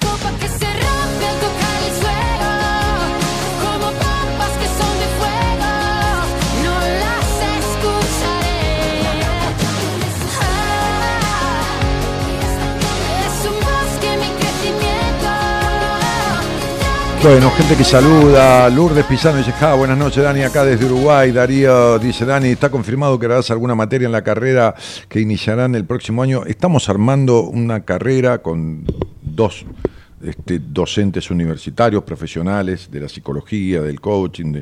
uno es fundador de, de- ha sido rector, el otro es fundador de la asociación de, de, ah, ¿cómo era? De turismo. Ah, no me acuerdo. Bueno, no quiero decir una cosa por otra. Además, este, ha recorrido varias carreras, se ha transitado varias carreras y dicta clases universitarias y todo lo demás. Y me han ofrecido a mí este, este, dar una materia y bueno, me tengo que sentar con ellos, lo voy a considerar y, todo lo demás. Así que no te quiero dar ninguna definición, es algo que entrando el año, tengo mucho cambio el año que viene, este, numerológicamente hablando y bueno, y seguramente así sucederá, porque yo soy un tipo muy muy, muy, muy muy dinámico, muy de no resistirme a las inquietudes, ¿no? Este, entonces, bueno, Elizabeth dice, Sahar, yo te acompaño a Dubái, dice Elizabeth. Así que, Sahar, si querés, te acompaña ella, ¿eh? Bueno, estoy con insomnio, yo la acompaño a Dubái. Este, Dale, Sahar, vos podés, dicen acá. Espectacular, Dani, le diste un exitoso objetivo. Este, andá, querida, le dice Aurora. Este, ¿Cuántas valijas puede llevar? Pero qué valija, no necesita nada, es una vueltera total. Yo tengo su numerología ahí puesta, por eso le decía lo que le decía. ¿Se imaginan que no me acordé de la conversación de hace. ¿Cuánto era que habló conmigo? 14 años, que en el 2009 dijo, creo. Buah. Este. Buen viaje, Saar, le dice Karen Sandoval. ¿Vieron cómo encuentra? No, porque hay problema con los aviones, como, como si no saliera ningún avión de Dubái. No hay un solo tipo en, Dubái, no hay un solo libanés que pueda tomar un puto vuelo, ¿no? Este, eh, justo el avión de ella no lo va a conseguir. No, no, no, es terrible. Pero bueno, ¿qué va a hacer? Hay que cortarle la rama. Hay pájaros que si no le cortas la rama no vuelan. Este, mm, buen viaje, chiquita, dice Cristina. 157 conectados y 23 likes en el vivo, dice Juan Luján. Bueno, bárbaro. Este, Saar Murajabi, ahí está. Mu- Mujarabi, ahí está. Mujarabi. Mu- mu- mu- mucho jarabe necesitas vos, más que, más, más que el apellido ese, Saar. Este, muchas gracias a todos por el aliento. Aliento, te vamos a dar una patada en el culo que te vas a morir de hambre en el aire, Saar, si no vas. Más que aliento. ¿Entendés? Otra que aliento, va a aparecer un huracán. Andá a sacar el pasaje. Y ya que, que tenés conexión, ya mañana me decís acá. Mañana te vas a sacar el pasaje y mañana me decís acá este, que lo tenés en la mano. ¿Entendiste? ¿Y para cuándo? Hace caso. Hace caso, Sar. Este, bueno, muy bien. Claro, se, se duerme a las 7 de la mañana. Cuando sale el sol, ahí se duerme, porque el sol le da un cobijo, una, una, ¿no? La angustia, la noche se le cierne, ¿eh? te pasa eso, Sar. se te cierne la noche sobre vos y es como una nena con temor, con miedo, ¿no? Este, que cuando sale el sol a la luz siente más seguridad. Este, bueno, te quiero mucho, Dani, dice Sar. Bueno, yo también, pero te voy, a te voy a dejar de querer. O sea, no te voy a querer ni un poquitito si no me haces caso, Sar. Vos me dejás, yo oriento tu vida. Sí, oriento tu vida. Oriento los próximos pasos camino a una nueva vida. Camino a una nueva vida. ¿Quién está ahí? Al área que le voy a contar un cuento a Sahar y a los demás. A ver, dale. ¿Quién está? Hola. Hola. Hola. Hola, buenas noches. ¿Qué haces? ¿Cómo te va? ¿Cómo te llamas? Me llamo Facundo. ¿Qué haces, Facu? Espérame que vamos a contar un cuento, vos escuchalo. Resulta que había un- un- un hombre que llegó a un camino donde había muchos caminos que salían de ese camino. Entonces no sabía cuál tomar. Por supuesto, los cuentos que vienen milenariamente, de voz en voz, de boca en boca, son en realidad ejemplificaciones de otras cuestiones de la vida. ¿no? No, el cuento no es el cuento literal, el cuento siempre quiere expresar otra cosa. Entonces este hombre llegó a lo que se llama una encrucijada en la ruta, que es cuando se cruzan caminos, así como hay encrucijadas en la vida. Y entonces miraba y todos los caminos eran iguales. Retrocedió porque él sabía que en esa zona había un gurú. Y muy, muy, muy cerquita de ahí. Entonces se fue hasta el gurú y le dijo, gurú, ¿cuál es el camino? Y el gurú señaló, ¿no? Señaló por el dijo, allá, allá. Era medio árabe el gurú también. allá. Entonces, entonces el tipo agarra para allá. Agarra para allá y agarra para allá, entra a caminar, a caminar, a caminar, y de repente salen de manera imprevista dos tipos y lo matan a trompadas. Sí, le entran a dar el golpe, no lo matan, pero le entran a pegar para que tenga y guarde, le dan unas piñas, unos golpes. El tipo sale despavorido, vuelve para atrás y lo va a ver al gurú. Dice, pero gurú, ¿cuál es el camino? ¿Cuál es el camino? Porque se habrá equivocado. O me equivoqué yo y no vi bien. Allá, allá. El gurú le señala. Y el tipo miró así, se puso en la mitad del brazo del gurú y miraba para dónde señalaba y le dice, allá. Y miró, y era el camino ese. Dijo, me habré, habrá pasado justo, me crucé con esos tipos y entonces agarra para allá. Y cuando llega, había avanzado un poquitito más. Aparecen los dos tipos y lo matan a palo de vuelta. Y le entran a dar para que tenga y guarde. Abajo, arriba, patada en el culo. De todo. Lo golpeaban, lo golpeaban, le dan golpes y golpes. Pudo zafar. Y volvió el gurú. Y le dice, gurú, ya estaba hecho mierda la cara. ¿A dónde está el camino? Y el gurú le dice, allá, allá. ¿Allá dónde? Allá, después de los golpes. Hay momentos en la vida en que uno se da golpes y en vez de darse cuenta que hay algo que aprender, vuelve al punto de partida y el camino es más adelante. Facundo, ¿de dónde sos? Buenas noches. Yo soy de Lomas del Mirador, La Matanza. Ah, Loma del Mirador. Allá, Avenida San Martín y Crovara, por ahí más o menos. Eh, yo estoy de Crovara a 15 cuadras. Yo estoy por San Martín y Mosconi, más que nada. Ah, San Martín y Mosconi. Está muy bien. Antes de Crovara. Claro, más para el lado de Ramos Mejía. Claro, a mitad de camino, entre Ramos y, y Lomas del Mirador. Sí, Mosconi, que viene de Emilio Castro. Claro. Claro. Que va para el lado de la Plaza del Cañón y de ahí sale para San Justo. Claro, de ahí sale para San Justo, ahí está la pileta Acapulco. Claro, la Universidad de La Matanza, mi universidad. ¿Es tu universidad de La Matanza? Sí. Yo soy Sí. ba- bastante conocido del rector. ¿Sabes cómo se llama el rector? No, no, no, no, en esos temas no me, no me fijé. Yo soy estudiante de abogacía. Está bien. El rector de la universidad se llama Daniel Martínez. Daniel Martínez. Sí, igual que yo. Sí, sí. Ah, Eh, Sí, él, es de Daniel Eduardo, y si mal no recuerdo es Daniel Eduardo y yo soy Daniel Jorge. Pero hace un tiempo, un, un par de años, unos años atrás, eh, creo que antes de la pandemia estuvimos hablando al aire con Dani, eh, con, Ah. con el rector acá en, en el programa. Estuvimos hablando un rato.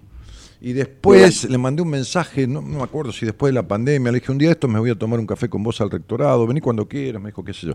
Bueno, sí, ahí en, en la pileta Acapulco hay unos salones, que son salones de fiestas. Este. Ahí me casé yo, ahí hice mi casamiento Mm, hace cuatro años. ¿Viste, Facundo? Bueno, porque yo nací en Ramos Mejía, querido. Bien ahí. Claro, yo nací en Ramos este, y, viví gran parte de mi vida en, en Ramos Mejía. Gran parte, el- las tres cuartas partes de mi gran vida. barrio. Sí. gran barrio, sí. Yo recorro las calles de Ramos Mejía todo el día, toda hora, porque yo soy delivery. También con pedido ya. Ah, mira, recorres Ramos. todo el día en Ramos Mejía. Sí, yo estoy de acá para allá en Ramos Mejía, así que me conozco de punta a punta todo. Y sí, yo también, sí, lo conozco de punta a punta. La verdad, la verdad que sí. Este, bueno, porque tuve una inmobiliaria ahí y tuve también un negocio de ropa y un restaurante. Así que Qué bueno. Bueno, Facu, ¿y, y de dónde sacaste este programa? Eh, lo estuve viendo por YouTube, estuve viendo los casos que usted estuvo ah, No, hablando. no, no, no, no, no, cortala ahí, cortala ahí. No me trates de usted. Dale, empezá, empezá de vuelta. No, estuve ahí escuchando tus casos ahí en YouTube y la verdad que es muy interesante porque ayudaste a muchas personas. Sí, Siento yo. pero ¿quién te, ¿quién te contó del programa? ¿Te llegó de casualidad? Eh, yo me hice un canal de YouTube y de la nada, o sea, me lo hice hace dos días y, y esta cuenta en YouTube y encontré de la nada este ese canal Psicolo- Psicología Integral. Lo encontré así sin seguirlo nada y lo empecé a escuchar Ah, porque que- hubo muchos casos que usted analizó que fueron cosas parecidas a las que me pasó a mí. ah, mira, Y lo busqué, y lo busqué por Google todo y lo encontré, encontré el número todo para hablar. mira. Bien ahí, bien ahí la investigación. Che, bueno, contame, ¿con quién vivís, Facu? Yo vivo con mi abuelo, vivo con mi abuelo y con mi hermana y con la mujer de mi abuelo. Tu abuelo, tu hermana y la mujer de tu abuelo. Muy bien. La mujer de tu abuelo, que no es tu abuela, que es su segunda esposa. Es claro, sí, Claro, muy bien. ¿Y desde cuándo vivís con ellos? de toda la vida. Con mi abuelo, él se hizo cargo de mí cuando yo nací. Ajá, muy bien. Ok. Se hizo cargo de vos cuando vos naciste. Sí. Bien. ¿Y tu hermana Eh, mi hermana también. es mayor, hermana- que, es mayor que vos? No, no, cinco años menor que yo. Yo tengo, tiene 20 ella. Pero espera un poco, ¿cómo? Si, si, si, tu, si tu abuelo se hizo cargo de vos cuando vos naciste, Sí. entonces, ¿esa hermana tuya es de los mismos padres? No, somos de la misma madre, pero de diferentes padres. Ahora sí, ahora me cierra, ya me parecía. Sí. Sí. Ahí está la madre del borrego. Bueno, entonces, este, nace tu hermana de otra pareja de tu madre. ¿Y qué pasaba con tu madre? Tenía a, a su hijo, pero no lo pudo retener, se lo entregó a la- al No, padre. sí, pero le pasó que eh, hasta los cinco, hasta los cuatro años fue todo fenomenal. Pero vivíamos, mi papá nos hizo cargo de mí. Y pero qué pasa, mi mamá eh, empezó a buscar un novio por ahí y encontró al padre de mi hermana, que parecía un tipo fenomenal. Pero cuando nos fuimos a vivir con él descubrimos que era un drogadicto y le pegaba a mi mamá. Ok. ¿Y ahí vos tenías cuánto, mi amor? ¿Cuatro? Cinco ¿Cinco? Qué momento jodido ese. Para los cinco. Sí, Para usted no sabe lo que es a los cinco años ver eso, ¿eh? Ver como, ver como tu mamá está ahí tirada en el piso mientras el tipo le pega y vos llorando ahí. No, Qué bárbaro.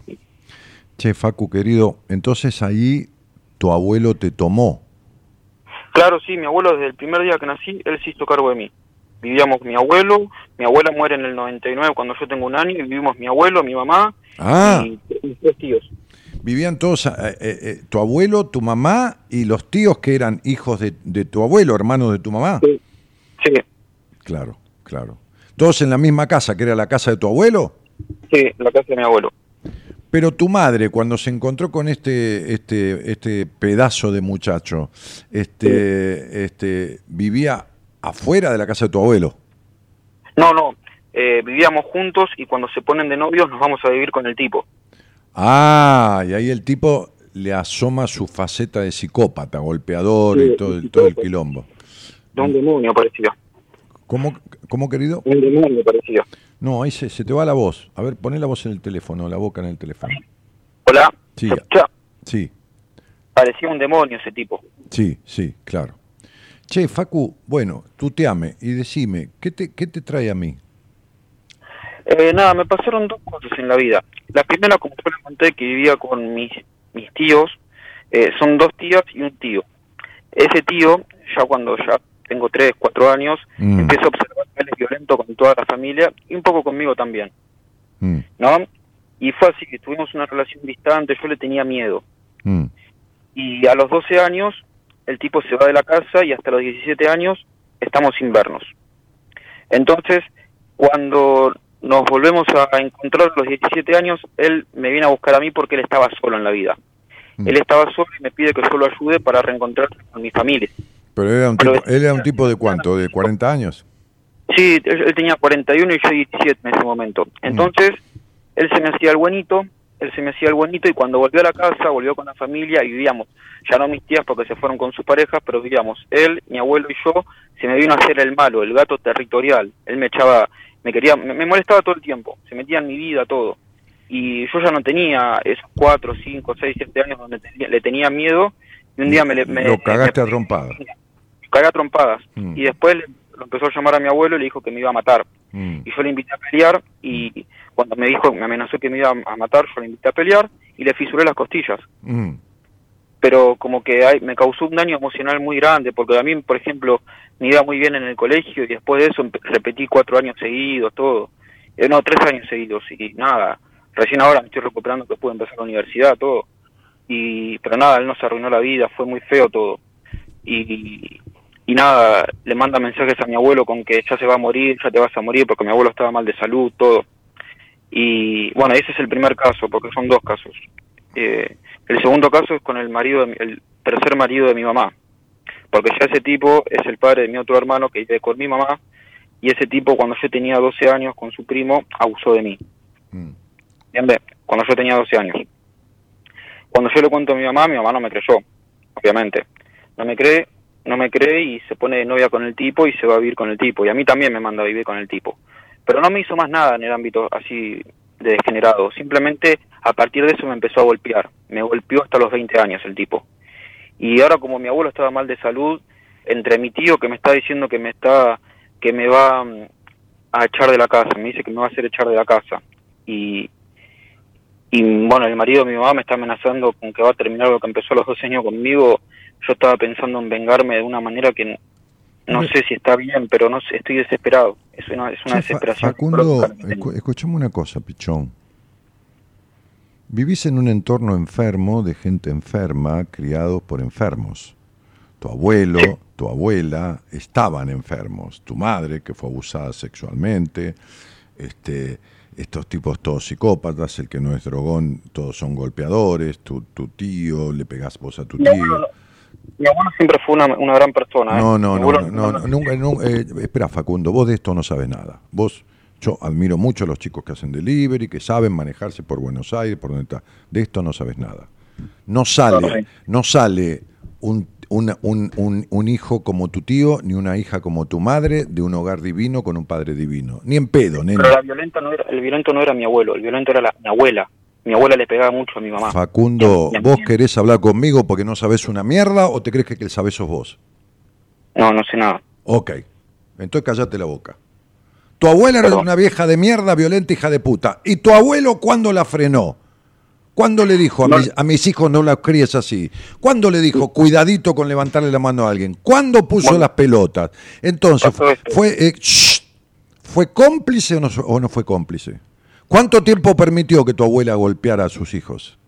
No sé si fue cómplice porque en el año 87 eh, mi abuelo trabajaba 14 horas por día. Facundo, no hay, no hay pero Mi disculpa. abuela lo hizo cornudo. y No mi- hay disculpa de nada, Facundo, no hay ninguna disculpa. No, hay discul- no lamento, no, no, no te cuesta escuchar.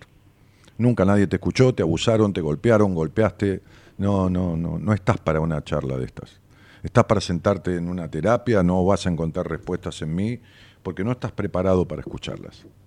Eh, entonces lo escucho, lo escucho, lo escucho. No, no, cuando un tipo no tiene infancia, cuando un tipo padece golpes a su madre ensangrentada, abusos, etcétera, etcétera, amenazas, manipulaciones de un tío, etcétera, etcétera, etcétera, pierde su infancia, crece antes de tiempo, se convierte en un tipo razonador, solitario, intolerante, con falta de libertad, con una melancolía terrible, con, un vacío absoluto, y cree porque pobre se tuvo que arreglar este niño que vos fuiste con todo, solito, como pudo, cree que tiene que poder con todo. Y no puede con todo, por supuesto. Me estás llamando a mí para pedirme una opinión. Bueno, tu abuelo y tu abuela, no importa que tu abuela lo hizo cornudo, deja de justificar las cosas.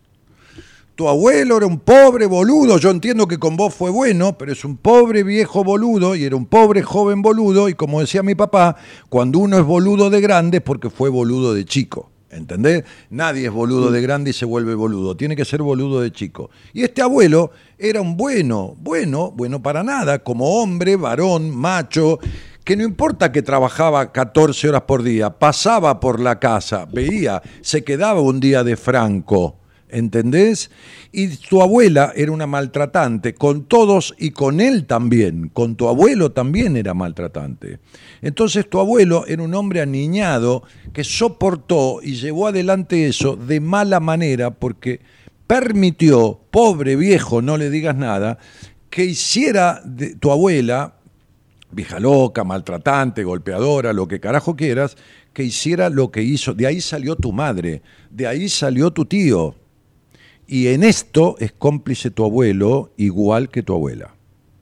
Es cómplice el que pega y el que permite que peguen. Es cómplice el que roba y el que gasta la guita con el que roba también es cómplice. ¿Está claro? Sí, entendí. Si vos, abu- razón. si vos abusás Una un ni- si vos abusás un niño y yo te estoy mirando y no digo nada, yo soy tan abusador como vos. ¿Entendés esto? Sí, Bien, tu madre fue abusada sexualmente sí. y tu abuela también. Sí, también, también me contó mi progenitor cuando lo conocí que mi madre a los 15 años sufrió eso, pero nunca me lo contó mi madre. Pero sí me no lo contó. importa, pero eh, yo la única cosa que te voy a decir son dos.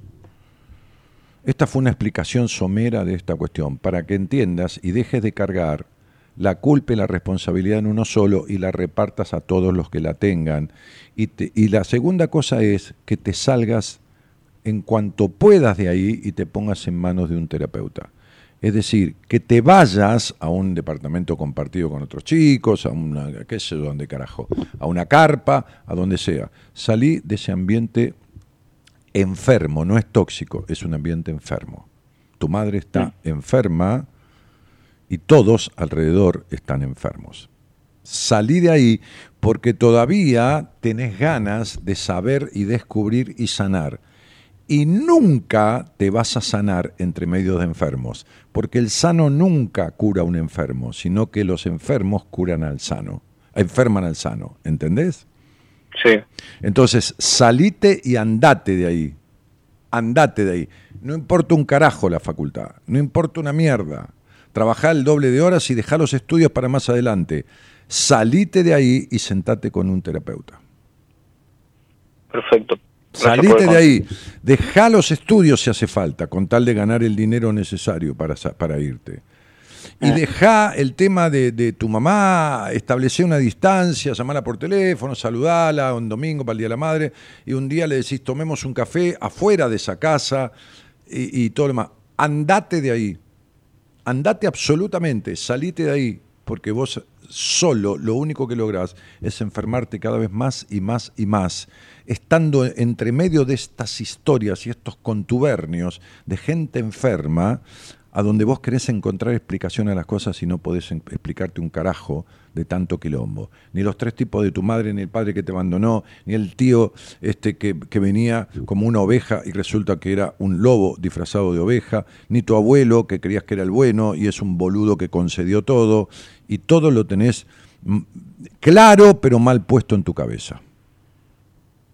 Claro. Si no encontrás a alguien que te guste o que te agrade, me escribís a mí en Instagram y yo me decís quién sos, el chico del delivery de Ramón Gía que está en la facultad de la matanza que te va, y te voy a sugerir a alguien. Pero primero andate de ahí. Como Gracias sea, andate ahí. No te calientes por la facultad, no, no, no, no te calientes. Mira, yo estudié psicología a los 50 años, así que no, no te calientes. Hay tiempo para todo. Yo tengo otra carrera anterior a esa, pero, pero, pero no, no te calientes por la facultad. Ahora, lo importante es la autonomía, es decir, el dinero en el bolsillo para salirte de ahí, para poder comer y hacer una terapia. Después vas a tener tiempo para estudiar. Ahora es tiempo de sanar todas estas heridas. Gracias por el consejo. Un beso grande. Te vas inmediatamente, ¿eh? o sea, estás, Sí. estás, no, te- estás a las, estás a las puertas de irte. Va- va- vas a entrar, vos no sabes nada de numerología, no importa, no hay por qué saber. Vas a entrar en un año 5 con un dígito de edad 6. Y esto es libertad de la familia y del hogar. El 5 es la libertad, el cambio, el, el- el viaje, la modificación, las ventas, vas a producir más, es, es este, es este, el- la mudanza y el 6 es la maduración y la, y la familia de la cual venís. Así que, Sí, estoy con este proyecto igual. Estaba con Bueno, bueno. el proyecto de Israel. bueno, ¿de, de irte a dónde? A Israel. Bueno, andá a Israel, a un kibut, con el medio del quilombo que tiene Israel, vos salís del quilombo de tu casa y te vas al quilombo de Israel. Bueno, andá a Israel, qué sé yo, no sé, andá donde quieras. Andate. Sí, eso- A ver, si vos sos de la cole, este, este, entonces. Soy descendiente de judíos. Sí, ¿Eh? sí. No, no, soy no, descendiente de no, no, descendiente judío no importa. ¿Tu madre es judía? El, el padre, o sea, mi abuelo judío. Pero mi madre no, y por eso, bueno, no tengo vientre judío. No tenés vientre judío, por lo tanto, por lo tanto sos goy. Claro, soy goy. Sos goy. Pero, pero con los papeles, pero con papeles de, de- supuestamente me dijeron que el cementerio judío eh, me, me pueden ayudar la agencia judía, algo así. No, bueno, está bien, pero yo no tengo problemas. Todas esas cuestiones son problemas internos de, de- de- de- de la colectividad y de Israel y de cada uno tiene su forma. ¿Qué me importa? Está perfecto. Ahora, lo que quiero decirte es, salite de ahí. No es salite, hacer los trámites para irte a Israel el año que viene, de- en julio, en agosto. No, es andate de ahí. ¿Entendés lo que estoy diciendo? Sí, Después, fíjate cómo carajo llegás a Israel. Salite de ahí, andá a Ciudadela, a Edo, a Castelar, al otro lado de Ramos, a Villa Sarmiento. Andate a la concha de la lora, pero salite de ese hogar enfermo. ¿Entendiste? perfecto, muchas No te, gracias por no el te hagas problema por la facultad. Aparte te vas a ir, te querés ir del país. Bueno, ¿para qué carajo querés estudiar abogacía ahora? No te, hagas- no te, no te hagas problema, no te va a faltar de comer, tú- tú- pero salite de ahí, ¿entendiste? Sí, Listo, está decretado, está, está, está en orbe, como se dice, está, está todo, está la alfombra ahí, ¿entendés? Para transitar un camino de salida. Entonces, salite de ahí. perfecto. Dale, un abrazo. Un abrazo, ¿eh? Chao, te luego. Chao. Ay, Dios santo, estos chicos. Si no porque grandes, sino porque chicos. En fin. Ahora vamos, volvemos vamos a leer algo, viste, que nos distraiga un poco este quilombo. Ah, Me enseñaron todo mal, me contaron otra historia, me llenaron de palabras que aprendieron de memoria, los deseos controlados, los recuerdos del pasado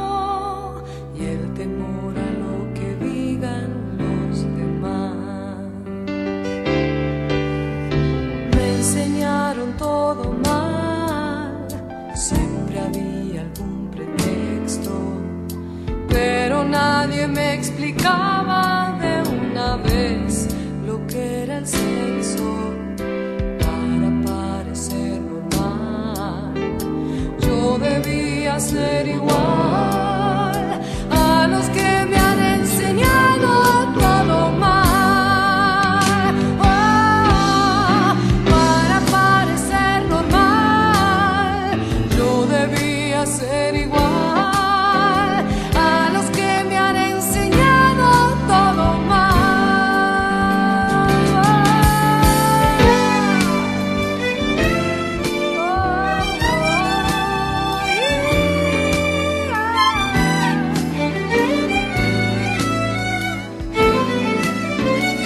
El domingo 17 de diciembre. Están faltando nadita de nada. ¿eh? ¿Cuántos días? Estamos a 21, 9, 26 días. Taller vivencial. Conmigo, que conduzco, y algunos miembros profesionales de mi equipo, profesionales de la psicología de mi equipo, ¿eh? participando de ese taller. Miedos y decisiones, amores y desamores, mandatos, el apego al sufrimiento, el niño interior, el perdón. Taller vivencial, no hay obligación de expresarse ni decir nada. El taller se puede transitar absolutamente en silencio, haciendo todos los trabajos que yo voy a guiar y la gente de mi equipo. No hay obligación de expresarse, pero sí la responsabilidad de sentir, de dejarse sentir, de venir a querer trabajar de verdad, que se van a ir transitando estos temas. ¿eh? Miedos, decisiones, amores, desamores, mandatos, el apego al sufrimiento del niño interior, el perdón. Lindo taller, fuerte, vivencial, emotivo. Si se quiere, sanador. ¿eh? Este, pero nada, es como el seminario, ¿no? Nadie sale exactamente igual que como entró de ahí. ¿Estamos? Aunque sean cuatro horas. Porque hace rato que no hago un taller de estos. Este, hay cosas de, este taller que no tiene el seminario de tres días. Y, es un poco hacer algo para fin de año, ¿no? Como, Antes solíamos hacer un seminario para fin de año, en diciembre, el 17, el 18, pero no había fechas y este lo hicimos los primeros días de noviembre. Entonces, como para cerrar el año, como para que, qué sé yo, viste, dejar ahí un poco, sacarse, hacer un- un- una catarsis, una especie de- de- exorcismo, en el buen sentido de la palabra, ¿no? Este, no brujerías, de, de estas, de estos pesares, de estos pasares, ¿no? No es un taller multitudinario, no es para 300 personas, no. Es una cosa acotada, este, no es como lo que yo hacía en Mendoza, ni en Jujuy, ni en Salta, ni en Santa Fe, ni, ni en Buenos Aires, quizás en su momento también, este, o en Caleta Olivia, qué sé yo, en tantos en La Rioja.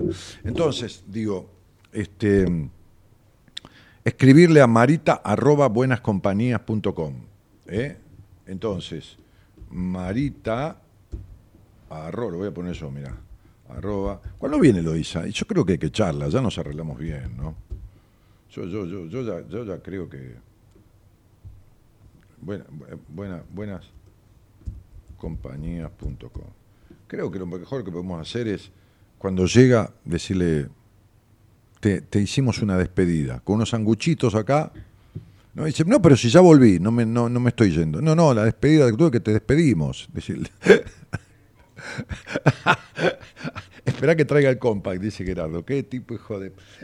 Él le interesa que le traiga un compact que le encargó, que acá no hay, de, un compact disc de- desde. desde me-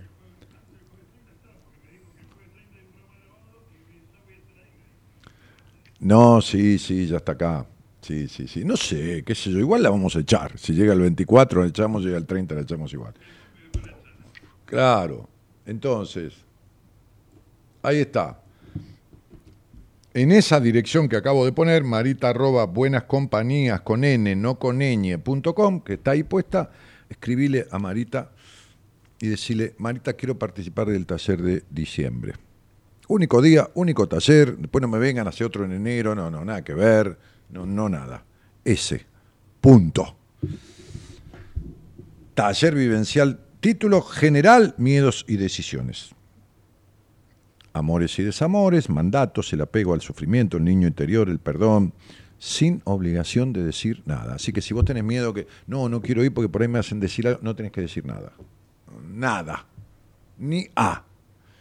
Ni tu nombre. Si no querés, si querés, sí, claro. El taller lo transita igual. Quien no habla está diseñado para hacerlo expresándose verbalmente o sin expresarse. Está diseñado para eso. ¿Está claro? Muy bien, me alegro mucho. Qué bueno, Dani, el taller vivencial. Te felicito, genio, por las puertas que, que les indicás a cada uno. Ya te pareces al del cuento. Allá, allá. Ojalá lo tomen en consideración y lo hagan. Ah, bueno, es la vida de cada uno. ¿eh? Sí, ojalá. Qué sé yo, ojalá. Qué fuerte los temas de esta noche, Dani. Y vos, un genio, ¿cómo los orientas? ¿Y cómo puedo, María Eugenia del Valle? ¿Cómo puedo, cielito? ¿Cómo puedo? Con lo que sé y cómo puedo. Qué sé yo, ojalá que alcance, por lo menos para un primer paso. Eh, ah, ah, ah, ah, ah, mm, mm. Dai Barros dice, buenas noches, sería bueno que tenga subtítulos las transmisiones, soy hipoacúsica, gracias. Ay, mi vida. Bueno, pero ahí Juan Luján le indicó que YouTube tiene una manera subtitular, creo, ¿no, Gerardo?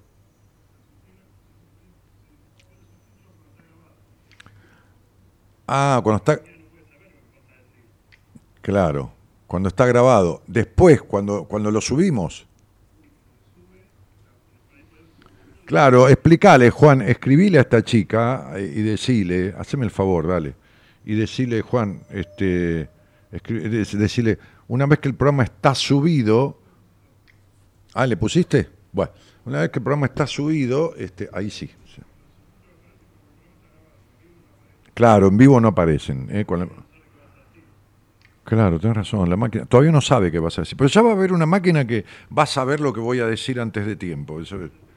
Sí, sí, sí, sí. La inteligencia artificial anticipada se va a llamar IAA. Inteligencia artificial anticipada. ¿Entendés? Sí. Ya, ya, ya, ya te van a inventar una máquina que se va, se va a enterar antes. Te va a enterar de lo que vas a decir antes de que lo digas. En Spotify está subtitulado y muy bien explicado, dice Lucas Pujol. Muy bien, muy bien, Lucas, querido. Fernando, ¿qué son? ¿Te referís a mis programas, Lucas? Porque no tengo ni la menor idea. En Spotify está. ¿Y cómo Spotify está? Si, si Spotify, si Spotify son audios, es podcast. Ah, dice letras abajo en Spotify. Jamás entré a Spotify. No tengo ni la más puta idea de entrar a Spotify ni lo que es Spotify. Sí, pues es una playlist, lógicamente, ya sé. Spot- Spotify. Este, pensá que los que los que inventaron Spotify fueron a ofrecerle y dijeron, no, déjate joder, nada que ver. Y le metieron la música de todo el mundo ahí adentro. Bueno, ok, va. ¿El que tengo yo de qué? No, no tengo nada, porque me robaron, me robaron el celular, me robaron el celular que tenía, entonces. Sí, no me acuerdo qué tenía de música, sí, sí, sí. No seas malo con Marita, que es bella, que disfrute. No, Aurora, me, estás este, yéndote al cuerno.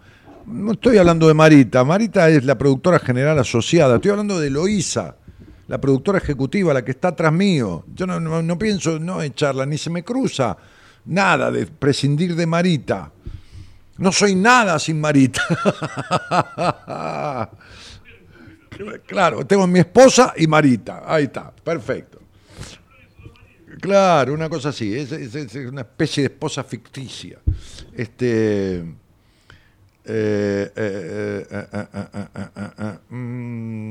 Spotify también sale por escrito todo. Bueno, muy bien. Entras a configuración de YouTube, bajaste, aparece el subtítulo. Bueno, muy bien, muy bien.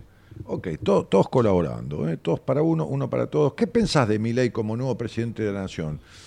Eh, le voy a escribir una carta. Eh, que pienso que, que las personas no le tuvieron miedo al miedo. Y que toda la manipulación que hubo, porque hubo un trabajo muy grande con el miedo, que vuelve el 90, vuelve el 76, vuelve el no Falcon Verde, esta gente viene a matar a todos. Nunca escuché tanta, tanto miedo en mi vida, ¿no? El miedo a perder el pedazo, el miedo a todo esto, ¿no? Estoy siendo objetivo, ¿eh? No estoy partidizando nada. ¿Qué pienso de Milei? Que es un chico. Un chico en el sentido de lo expresivo, de lo, de lo en cierta manera ingenuo en ciertos aspectos, pero eh, que el tipo dice lo que siente y siente lo que dice. Eso es lo que pienso. Pienso. No lo confirmo, pienso. Veré en el recorrido. Lo que sí es que sin ninguna duda, ganar por tantos cientos de miles de votos, o millón, millón, eh, 10, 11% son 2, 3 millones de votos, una, 2 millones y pico, una cosa así, no es casualidad, y no es casualidad eh, que un tipo que hace dos años estaba en un programa de televisión hablando de economía, hoy sea presidente de la nación. Imagínate los ovarios y los testículos llenos que debe tener este pueblo, por eso quizás le voy a escribir una carta al presidente, este, como para agarrar un tipo que sale a la palestra en dos años y, ungirlo presidente de la nación contra la política de 40 años. Imagínate lo que se han cagado en este pueblo durante 40 años, lo que se han cagado en este pueblo hambriado de un país rico en todo su potencial. Nadie en el mundo, y yo atiendo gente, hoy, hoy atendí a una doctora colombiana que decía que en Colombia agitaban banderas argentinas, porque en el mundo nos quieren más de lo que nosotros queremos al mundo, porque nosotros nos creemos que somos el ombligo del mundo, somos una manga de pelotudos, este, autoflagelados y autocondenados, este, este, viviendo en un fracaso constante de vez en vez y, permitiendo que- que la gente le prometa al pueblo cosas que nunca jamás en la puta vida cumple. Fíjate vos, poneme música de telúrica. Entonces sería, ¿qué opino de mi ley? que yo odio la frase, más vale malo conocido que bueno por conocer. Y que lo que había, y hubo más para atrás, era todo malo conocido. ¿De acuerdo? Ok. Queda claro, ¿no?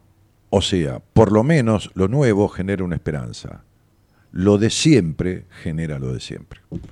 Vamos. Para que tengan idea. Publicación necrológica del 18 de julio de 1906. 18 de julio de 1906. En el diario socialista La Vanguardia, con motivo de la muerte del expresidente Carlos Pellegrini. Hubo un señor notorio, escritor, fundador de una institución que en su momento fue prestigiosísima a principios del siglo pasado que se llamaba el Hogar Obrero, que ha construido edificios. ¿Eh? Existe. Sí, bueno, pero ya pasó por 7.000 manos. Bueno, este señor era Juan B. Justo, nada más ni nada menos que Juan B. Justo. Es una avenida importante de Buenos Aires, pero bueno, fue un tipo que tuvo mucho raigambre y mucha influencia en, la cultura de aquellos tiempos y, bueno, en instituciones tan pródigas como fue en su momento el Hogar Obrero. Esta publicación necrológica la, hijo- la hizo el mismo don Juan B. Justo a la muerte del presidente de la nación, o expresidente, Carlos Pellegrini. Y decía así, si tuvo talento, nunca lo aplicó en beneficio del país. En la vida no tuvo más norma que la ambición y ante el exagerado concepto de la individualidad, desaparecía para él todo interés colectivo. Está hablando del presidente de aquel momento. Tenía el alma de un cartaginés y más que un caudillo, fue un comerciante.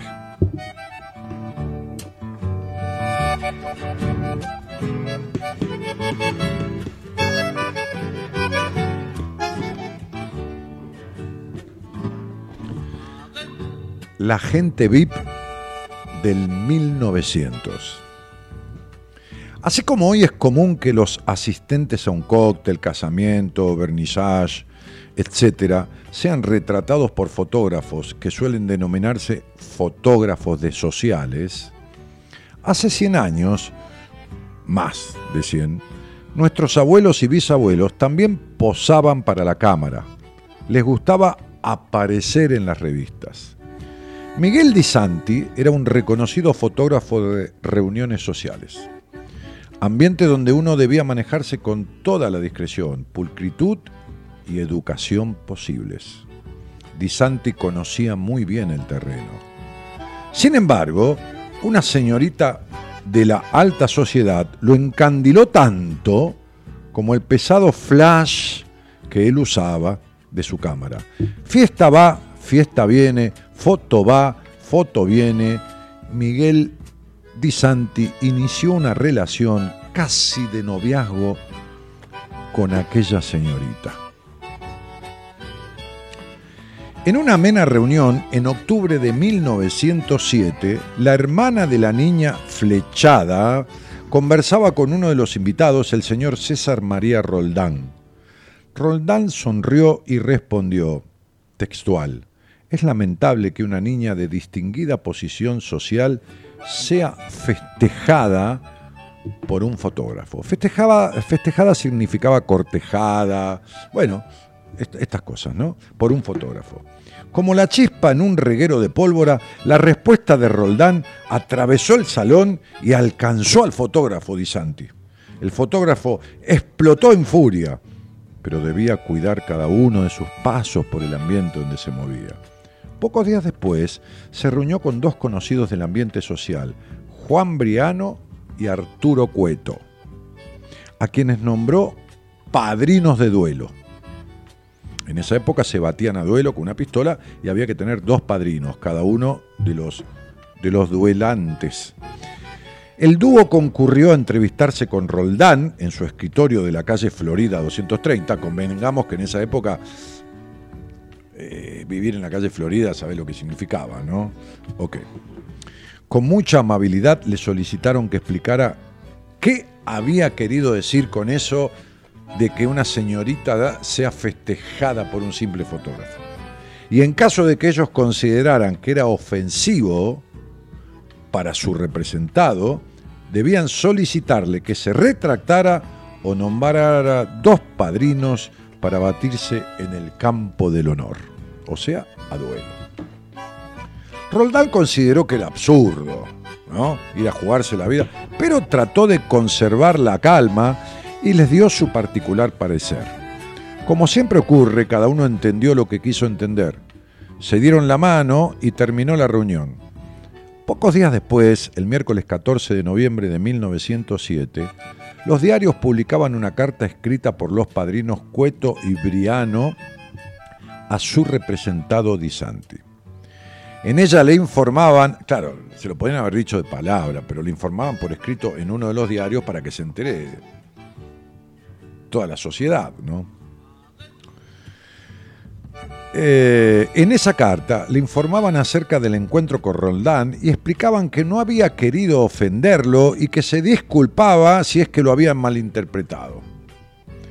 Cabe preguntarse por qué no le escribieron a Disante en forma directa.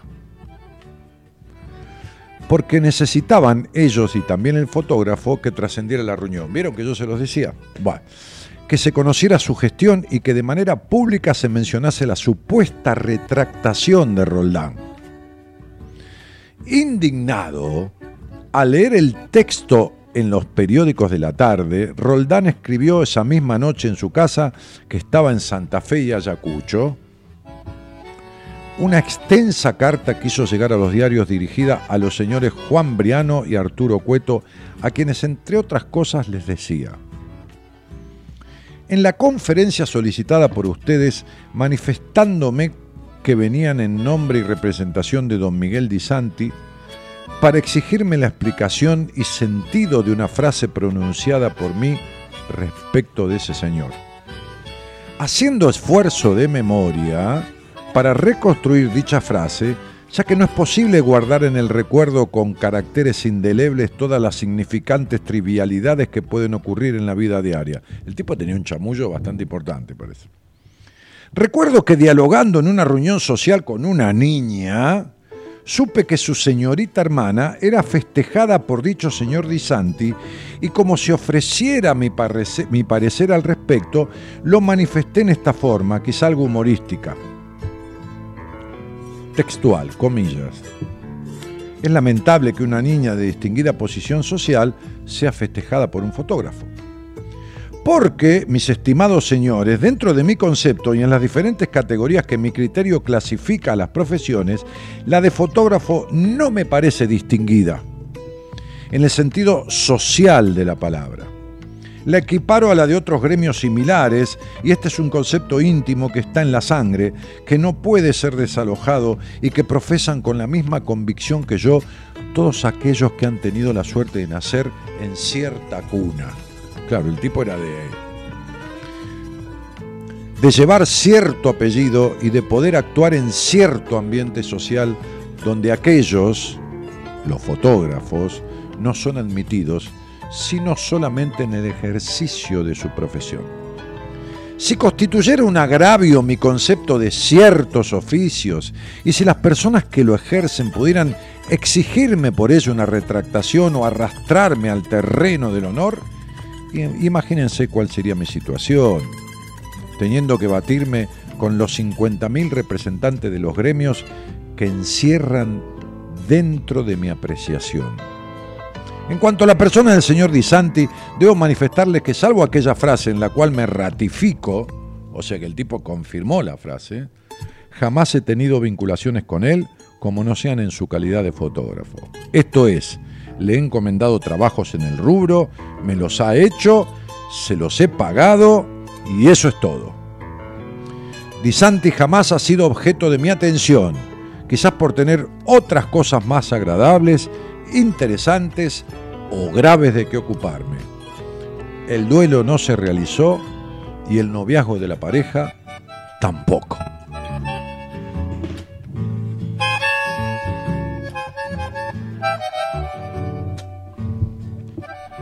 Fotos del 900, se llama esta historia verídica de este libro que muy gentilmente me dedicó un tocayo y amigo, Daniel Balmaceda. Libro que se titula Historias insólitas de la historia argentina.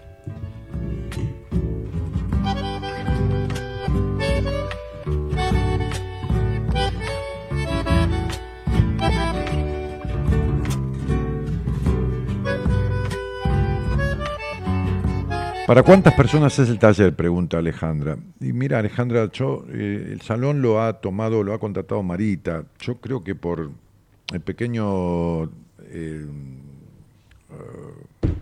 plataforma que tiene tipo escenario y de escenario, va, un- una cosita elevada como para poder yo estar ahí, ver el trabajo que voy haciendo y, las personas y todo lo demás, y la gente de mi equipo, que serán dos o tres profesionales, no sé, quizás sea para 70, 50, 60, a- alrededor, alrededor de esa cantidad.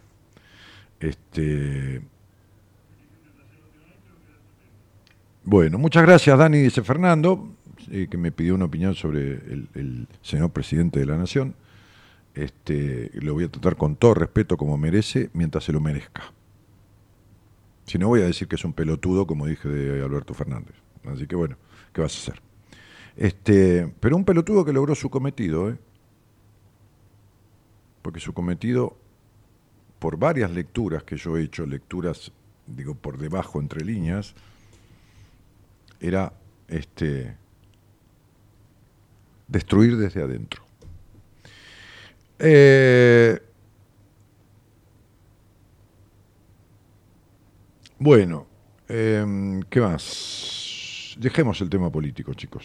Yo, yo creo que voy a escribir una carta que la República y bueno, nada.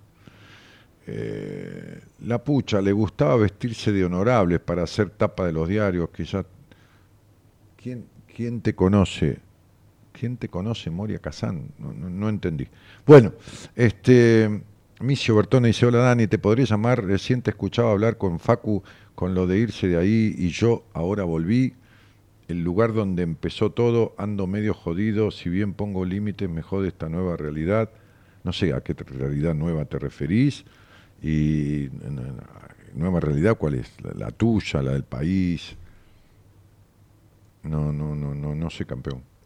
No, no entiendo. ¿Por qué el poder corrompe a las personas? No, no, no, no, Cabrera, Jair, no, el poder no corrompe a nadie. No, no. El poder no corrompe a nadie.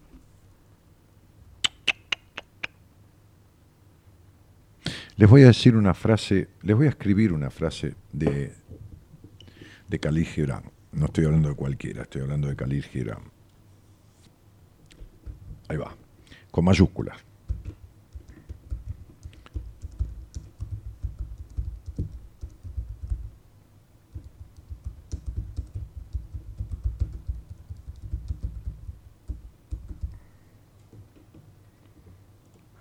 Ahí está, ya la escribí, ahora la voy a subir.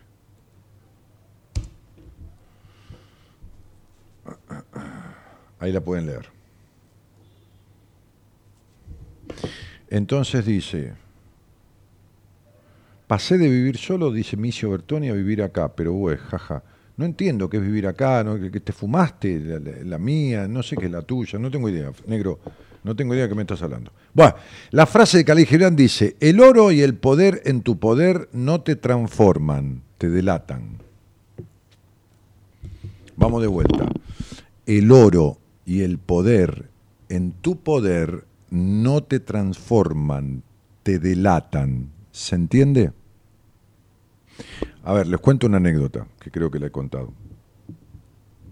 Un día yo estaba en, el escritorio, en mi privado de la inmobiliaria que tenía en Ramos Mejía, en la esquina de Avenida de Mayo y Chacabuco. Ahí es la principal avenida de Ramos Mejía.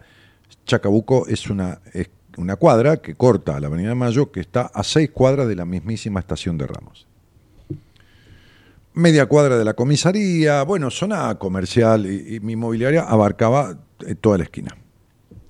Fue una de las cinco inmobiliarias que tuve eh, eh, ahí en la zona, en diferentes lugares, que fui trasladando, etc.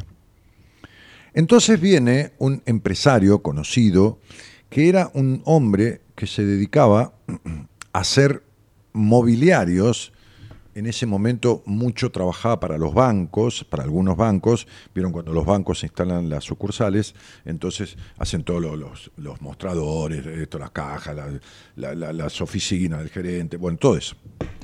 Y también mobiliarios para el montaje de departamentos, sobre todo muebles de cocina. Ok. Era bastante conocido mío, eh, Ramos era un pueblo, eh, en cierta manera lo sigue siendo en cuanto a lo comercial, la gente que más o menos influye de comercios grandes este, se junta, se conoce, qué sé yo. Bueno, entonces vino a verme, porque resulta que había un constructor que era un italiano que había tenido una fábrica de chacinados, o sea, de, de, de, de chacinados, de salame, de esto, del otro, y se había convertido en constructores, un tano constructores, que son muy buenos en la construcción los italianos y algunos no profesionales. Yo construí algunas propiedades junto con, con gente este, que conocía y, son muy buenos laburantes y que esto y que lo otro.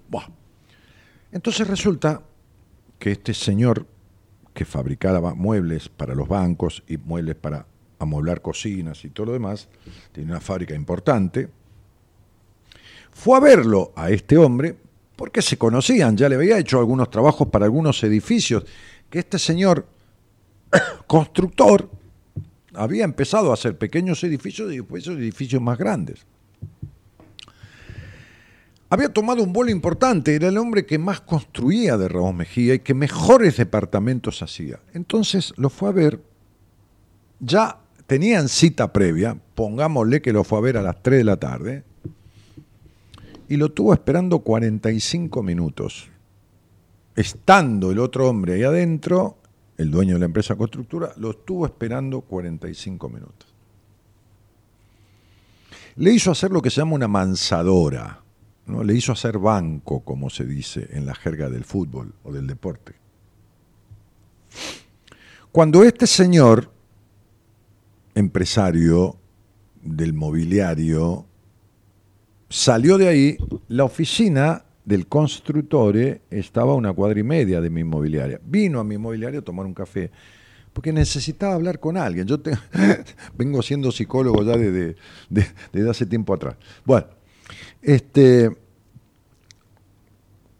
entonces sentó, vino, vino mi privado, llamé a mi secretaria, le dije, Mónica, no sé, tomamos algo ahí, qué sé yo, mate cocido, algo fresco, no me acuerdo. Me dice, che, Dani, te tengo que contar esto, lo otro, lo que me pasó con el Tano tal, me lo nombró. Ese tipo terminó suicidándose después. ¿eh? No, no el, empresario que hacía muebles, sino el constructor. ¿eh? Terminó em, eh, suicidándose. En un baño de la municipalidad. Se pegó un tiro. Qué sé yo, no sé. Se suicidó, lo suicidaron, no tengo idea. Terminó una reunión en, en la municipalidad Dios santo y la política. Eh, le habían dicho, vos dale, dale, dale, dale, haz el edificio, hacelo, hacelo, después te lo aprobamos. Y en el medio del edificio había hecho como 15 pisos que no eran permitidos, le dijeron, no, no te lo vamos a poder aprobar. Y él ya había vendido los departamentos, no le podía cumplir a nadie, entregarle escritura, nada. Bueno, entonces eh, el, el señor de la empresa de los muebles me dice, escúchame una cosa, este tipo no, fabricaba salamines, con todo lo digno que es fabricar salamines. Hoy hace edificios.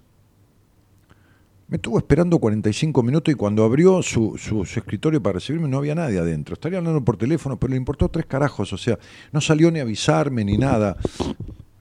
¿Cómo pudo haber cambiado tanto? Me dijo. Porque lo conocía de cuando él empezó, de cuando este constructor empezó. Lo conocía desde allá, lejos y hacía tiempo. ¿Cómo pudo haber cambiado tanto? Entonces yo le dije, Mauro querido, se llamaba Mauro este muchacho, se llama Mauro.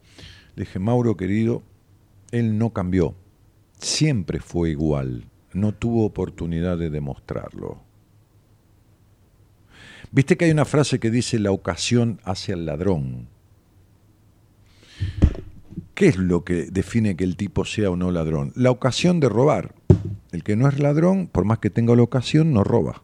El que es ladrón dice, bueno, me tentó la ocasión. No, tenés alma de ladrón.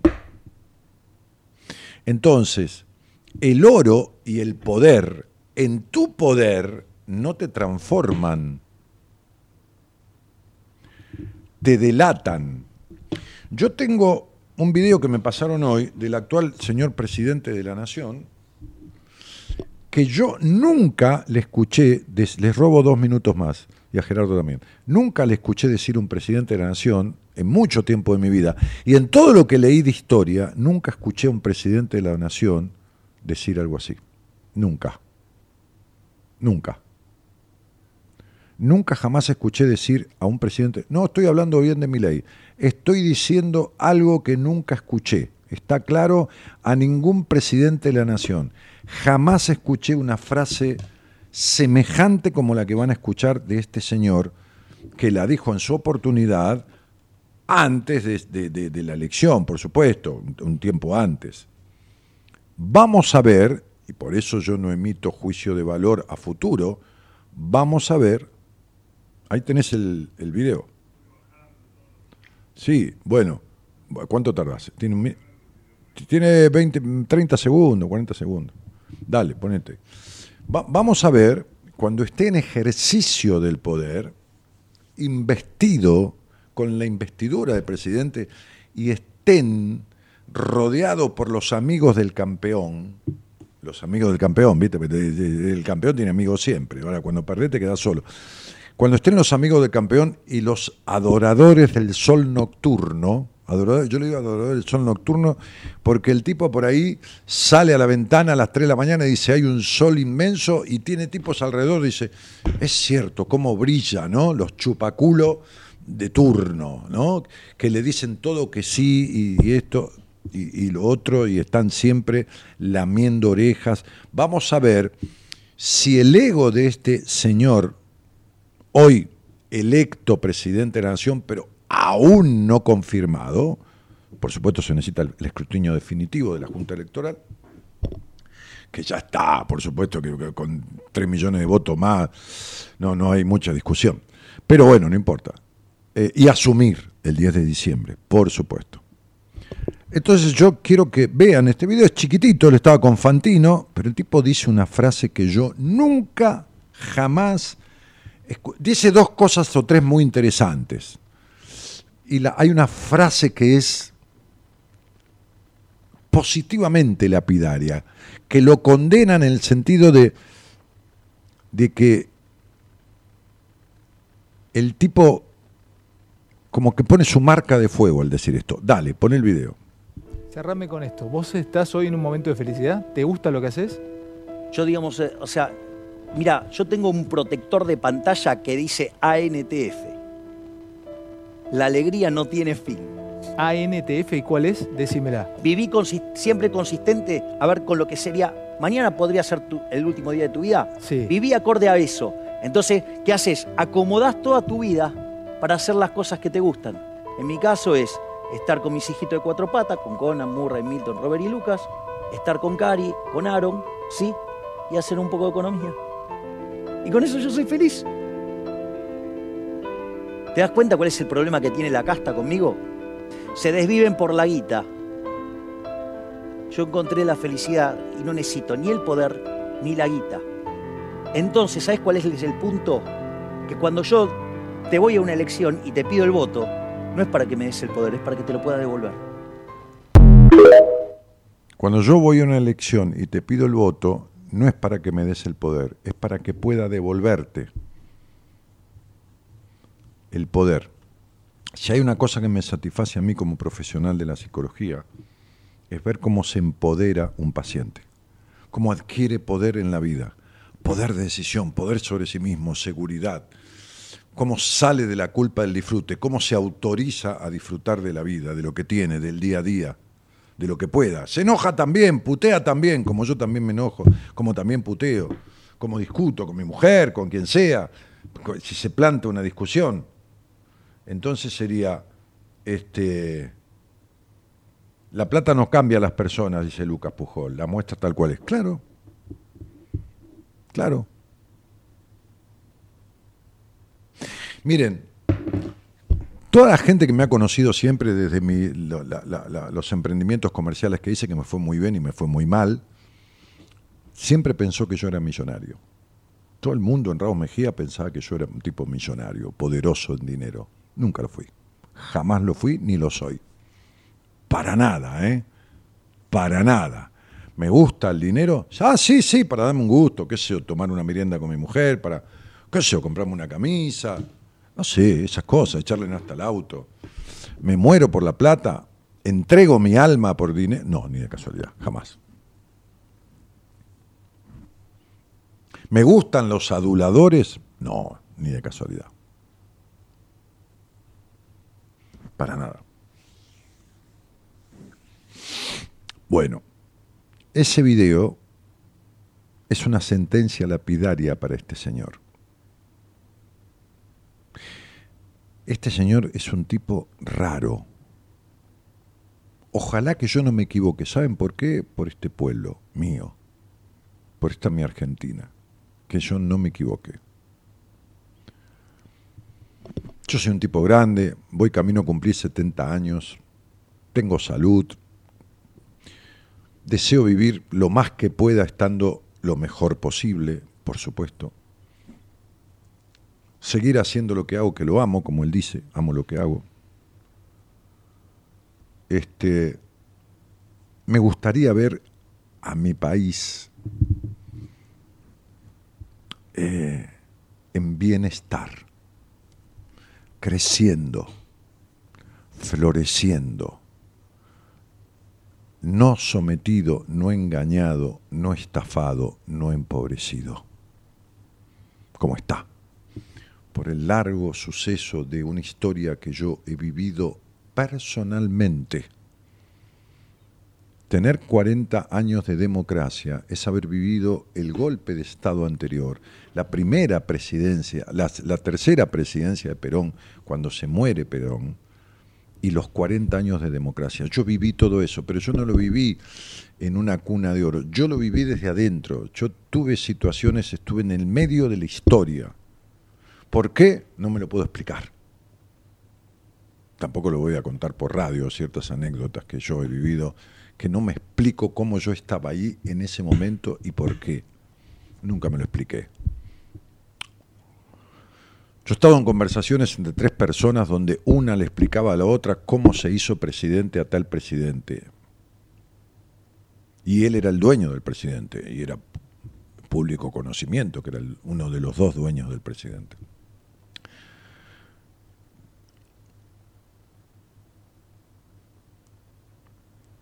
Yo he estado en conversaciones de una persona que le contaba a la otra, la otra siempre era mi padre, la desesperación que tenían porque habían ganado las elecciones y no sabían qué hacer con el gobierno.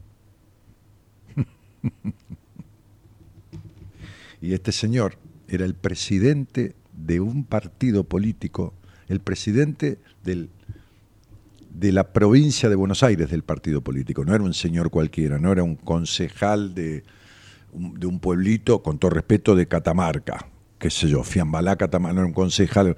No, provincia de Buenos Aires, 30-40% del padrón electoral, este tipo era el presidente del partido, ese partido político que había ganado las elecciones. Yo le decía a mi padre, estoy desesperado porque nunca creí hace muchos años de esto que íbamos a ganar y no sabemos qué hacer con la presidencia.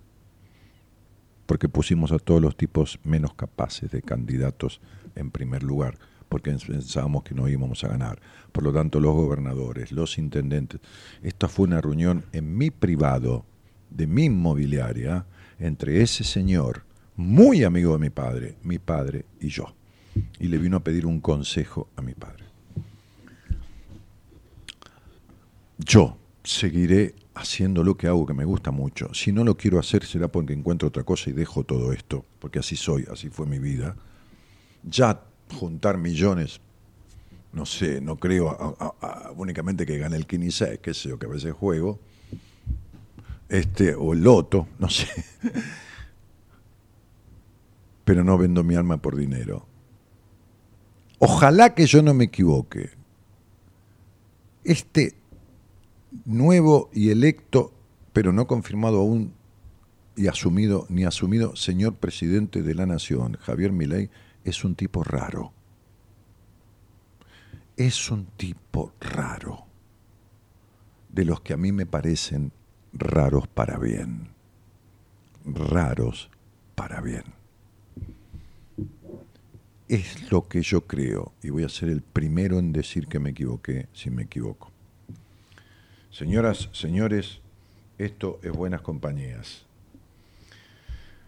Eh, un programa por la verdad del corazón, que tiene 30 años y algunos meses y que yo he transitado esos 30 años de este programa conduciéndolo, a veces hasta las 4, 5, 6 de la mañana. Este, no, no voy a hacer numerología de mi ley, ni mucho menos Martín Cueto. No. no, esas pelotudeces yo no las hago, no. Yo sé la numerología del presidente y yo he dicho en algunos ámbitos que era impresionante lo que tenía a partir de, del cumpleaños y como año personal.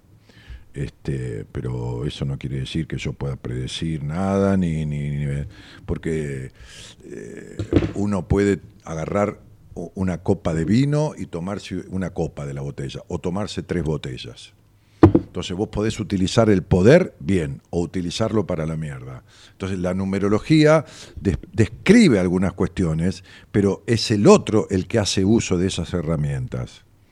Así que yo no sé, no soy quien para decir que todavía Martín me extraña, me escuchás hace 15, 20 años, todavía tenés la cabeza, todavía sos un estructurado, rígido, ¿entendés? Que crees que 2 más 2 es 4 y 4 siempre es 4. No, en numerología 2 más 2 es 5 o 2 más 2 es 3 o 2 más 2 es 4. ¿Lo entendiste? Bien.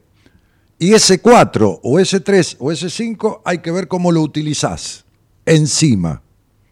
Entonces, el 5 te hace un líder, te hace un cultivador del físico, te hace un tipo que se adapta a los cambios, o te hace un drogadicto, un empecinado, un violento. Entonces, ¿qué quiere que te diga? Y el 4 es lo mismo y el 7 lo mismo. No. ¿Cómo voy a hacer numerología diciendo qué va a ser el electo presidente de la nación con las herramientas que trajo esta vida? ¿Qué sé yo? Las capacidades que tiene, las sé, pero yo qué carajo sé qué va a hacer con ellas. Señoras, señores, en la operación técnica el señor Gerardo Subirana.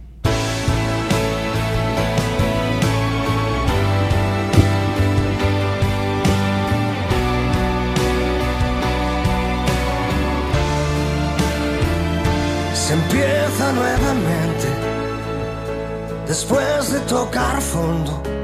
Creo que Argentina ha tocado fondo varias veces. Ha empezado nuevamente. Y yo ayer me emocionaba mirando este pueblo pelotudo pero divino tener esperanzas de vuelta cuando los políticos le han robado la esperanza una y otra puta vez durante décadas y décadas y décadas. se empieza nuevamente como si nada fuera. Sin preguntarte en qué cosas has fallado por qué no ha funcionado. Y te despiertas solo perdido en tu universo. Volando entre las nubes de tus sueños luchando contra el tiempo. Después de todo llegará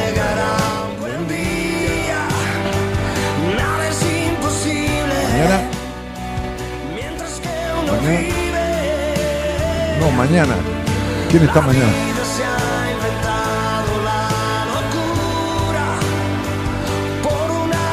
Domingo 17 a las 4 de la tarde en un hotel céntrico de Buenos Aires, sobre Avenida 9 de Julio, lugar divino.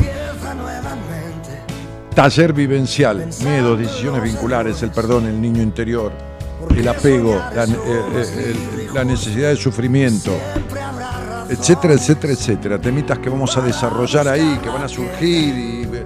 Cuatro horas, cuatro horas, domingo 17. Escribile a marita.buenascompañías.com. Domingo 17 de diciembre, guarda tu lugar. Enrique Audine, mañana conducirá Buenas Compañías, licenciado en Psicología de la Universidad de Buenos Aires, profesor de nivel secundario y universitario. Mi nombre, Daniel Jorge Martínez. Señoras, señores, Buenas noches a todos. Gracias por estar y viva mi patria querida.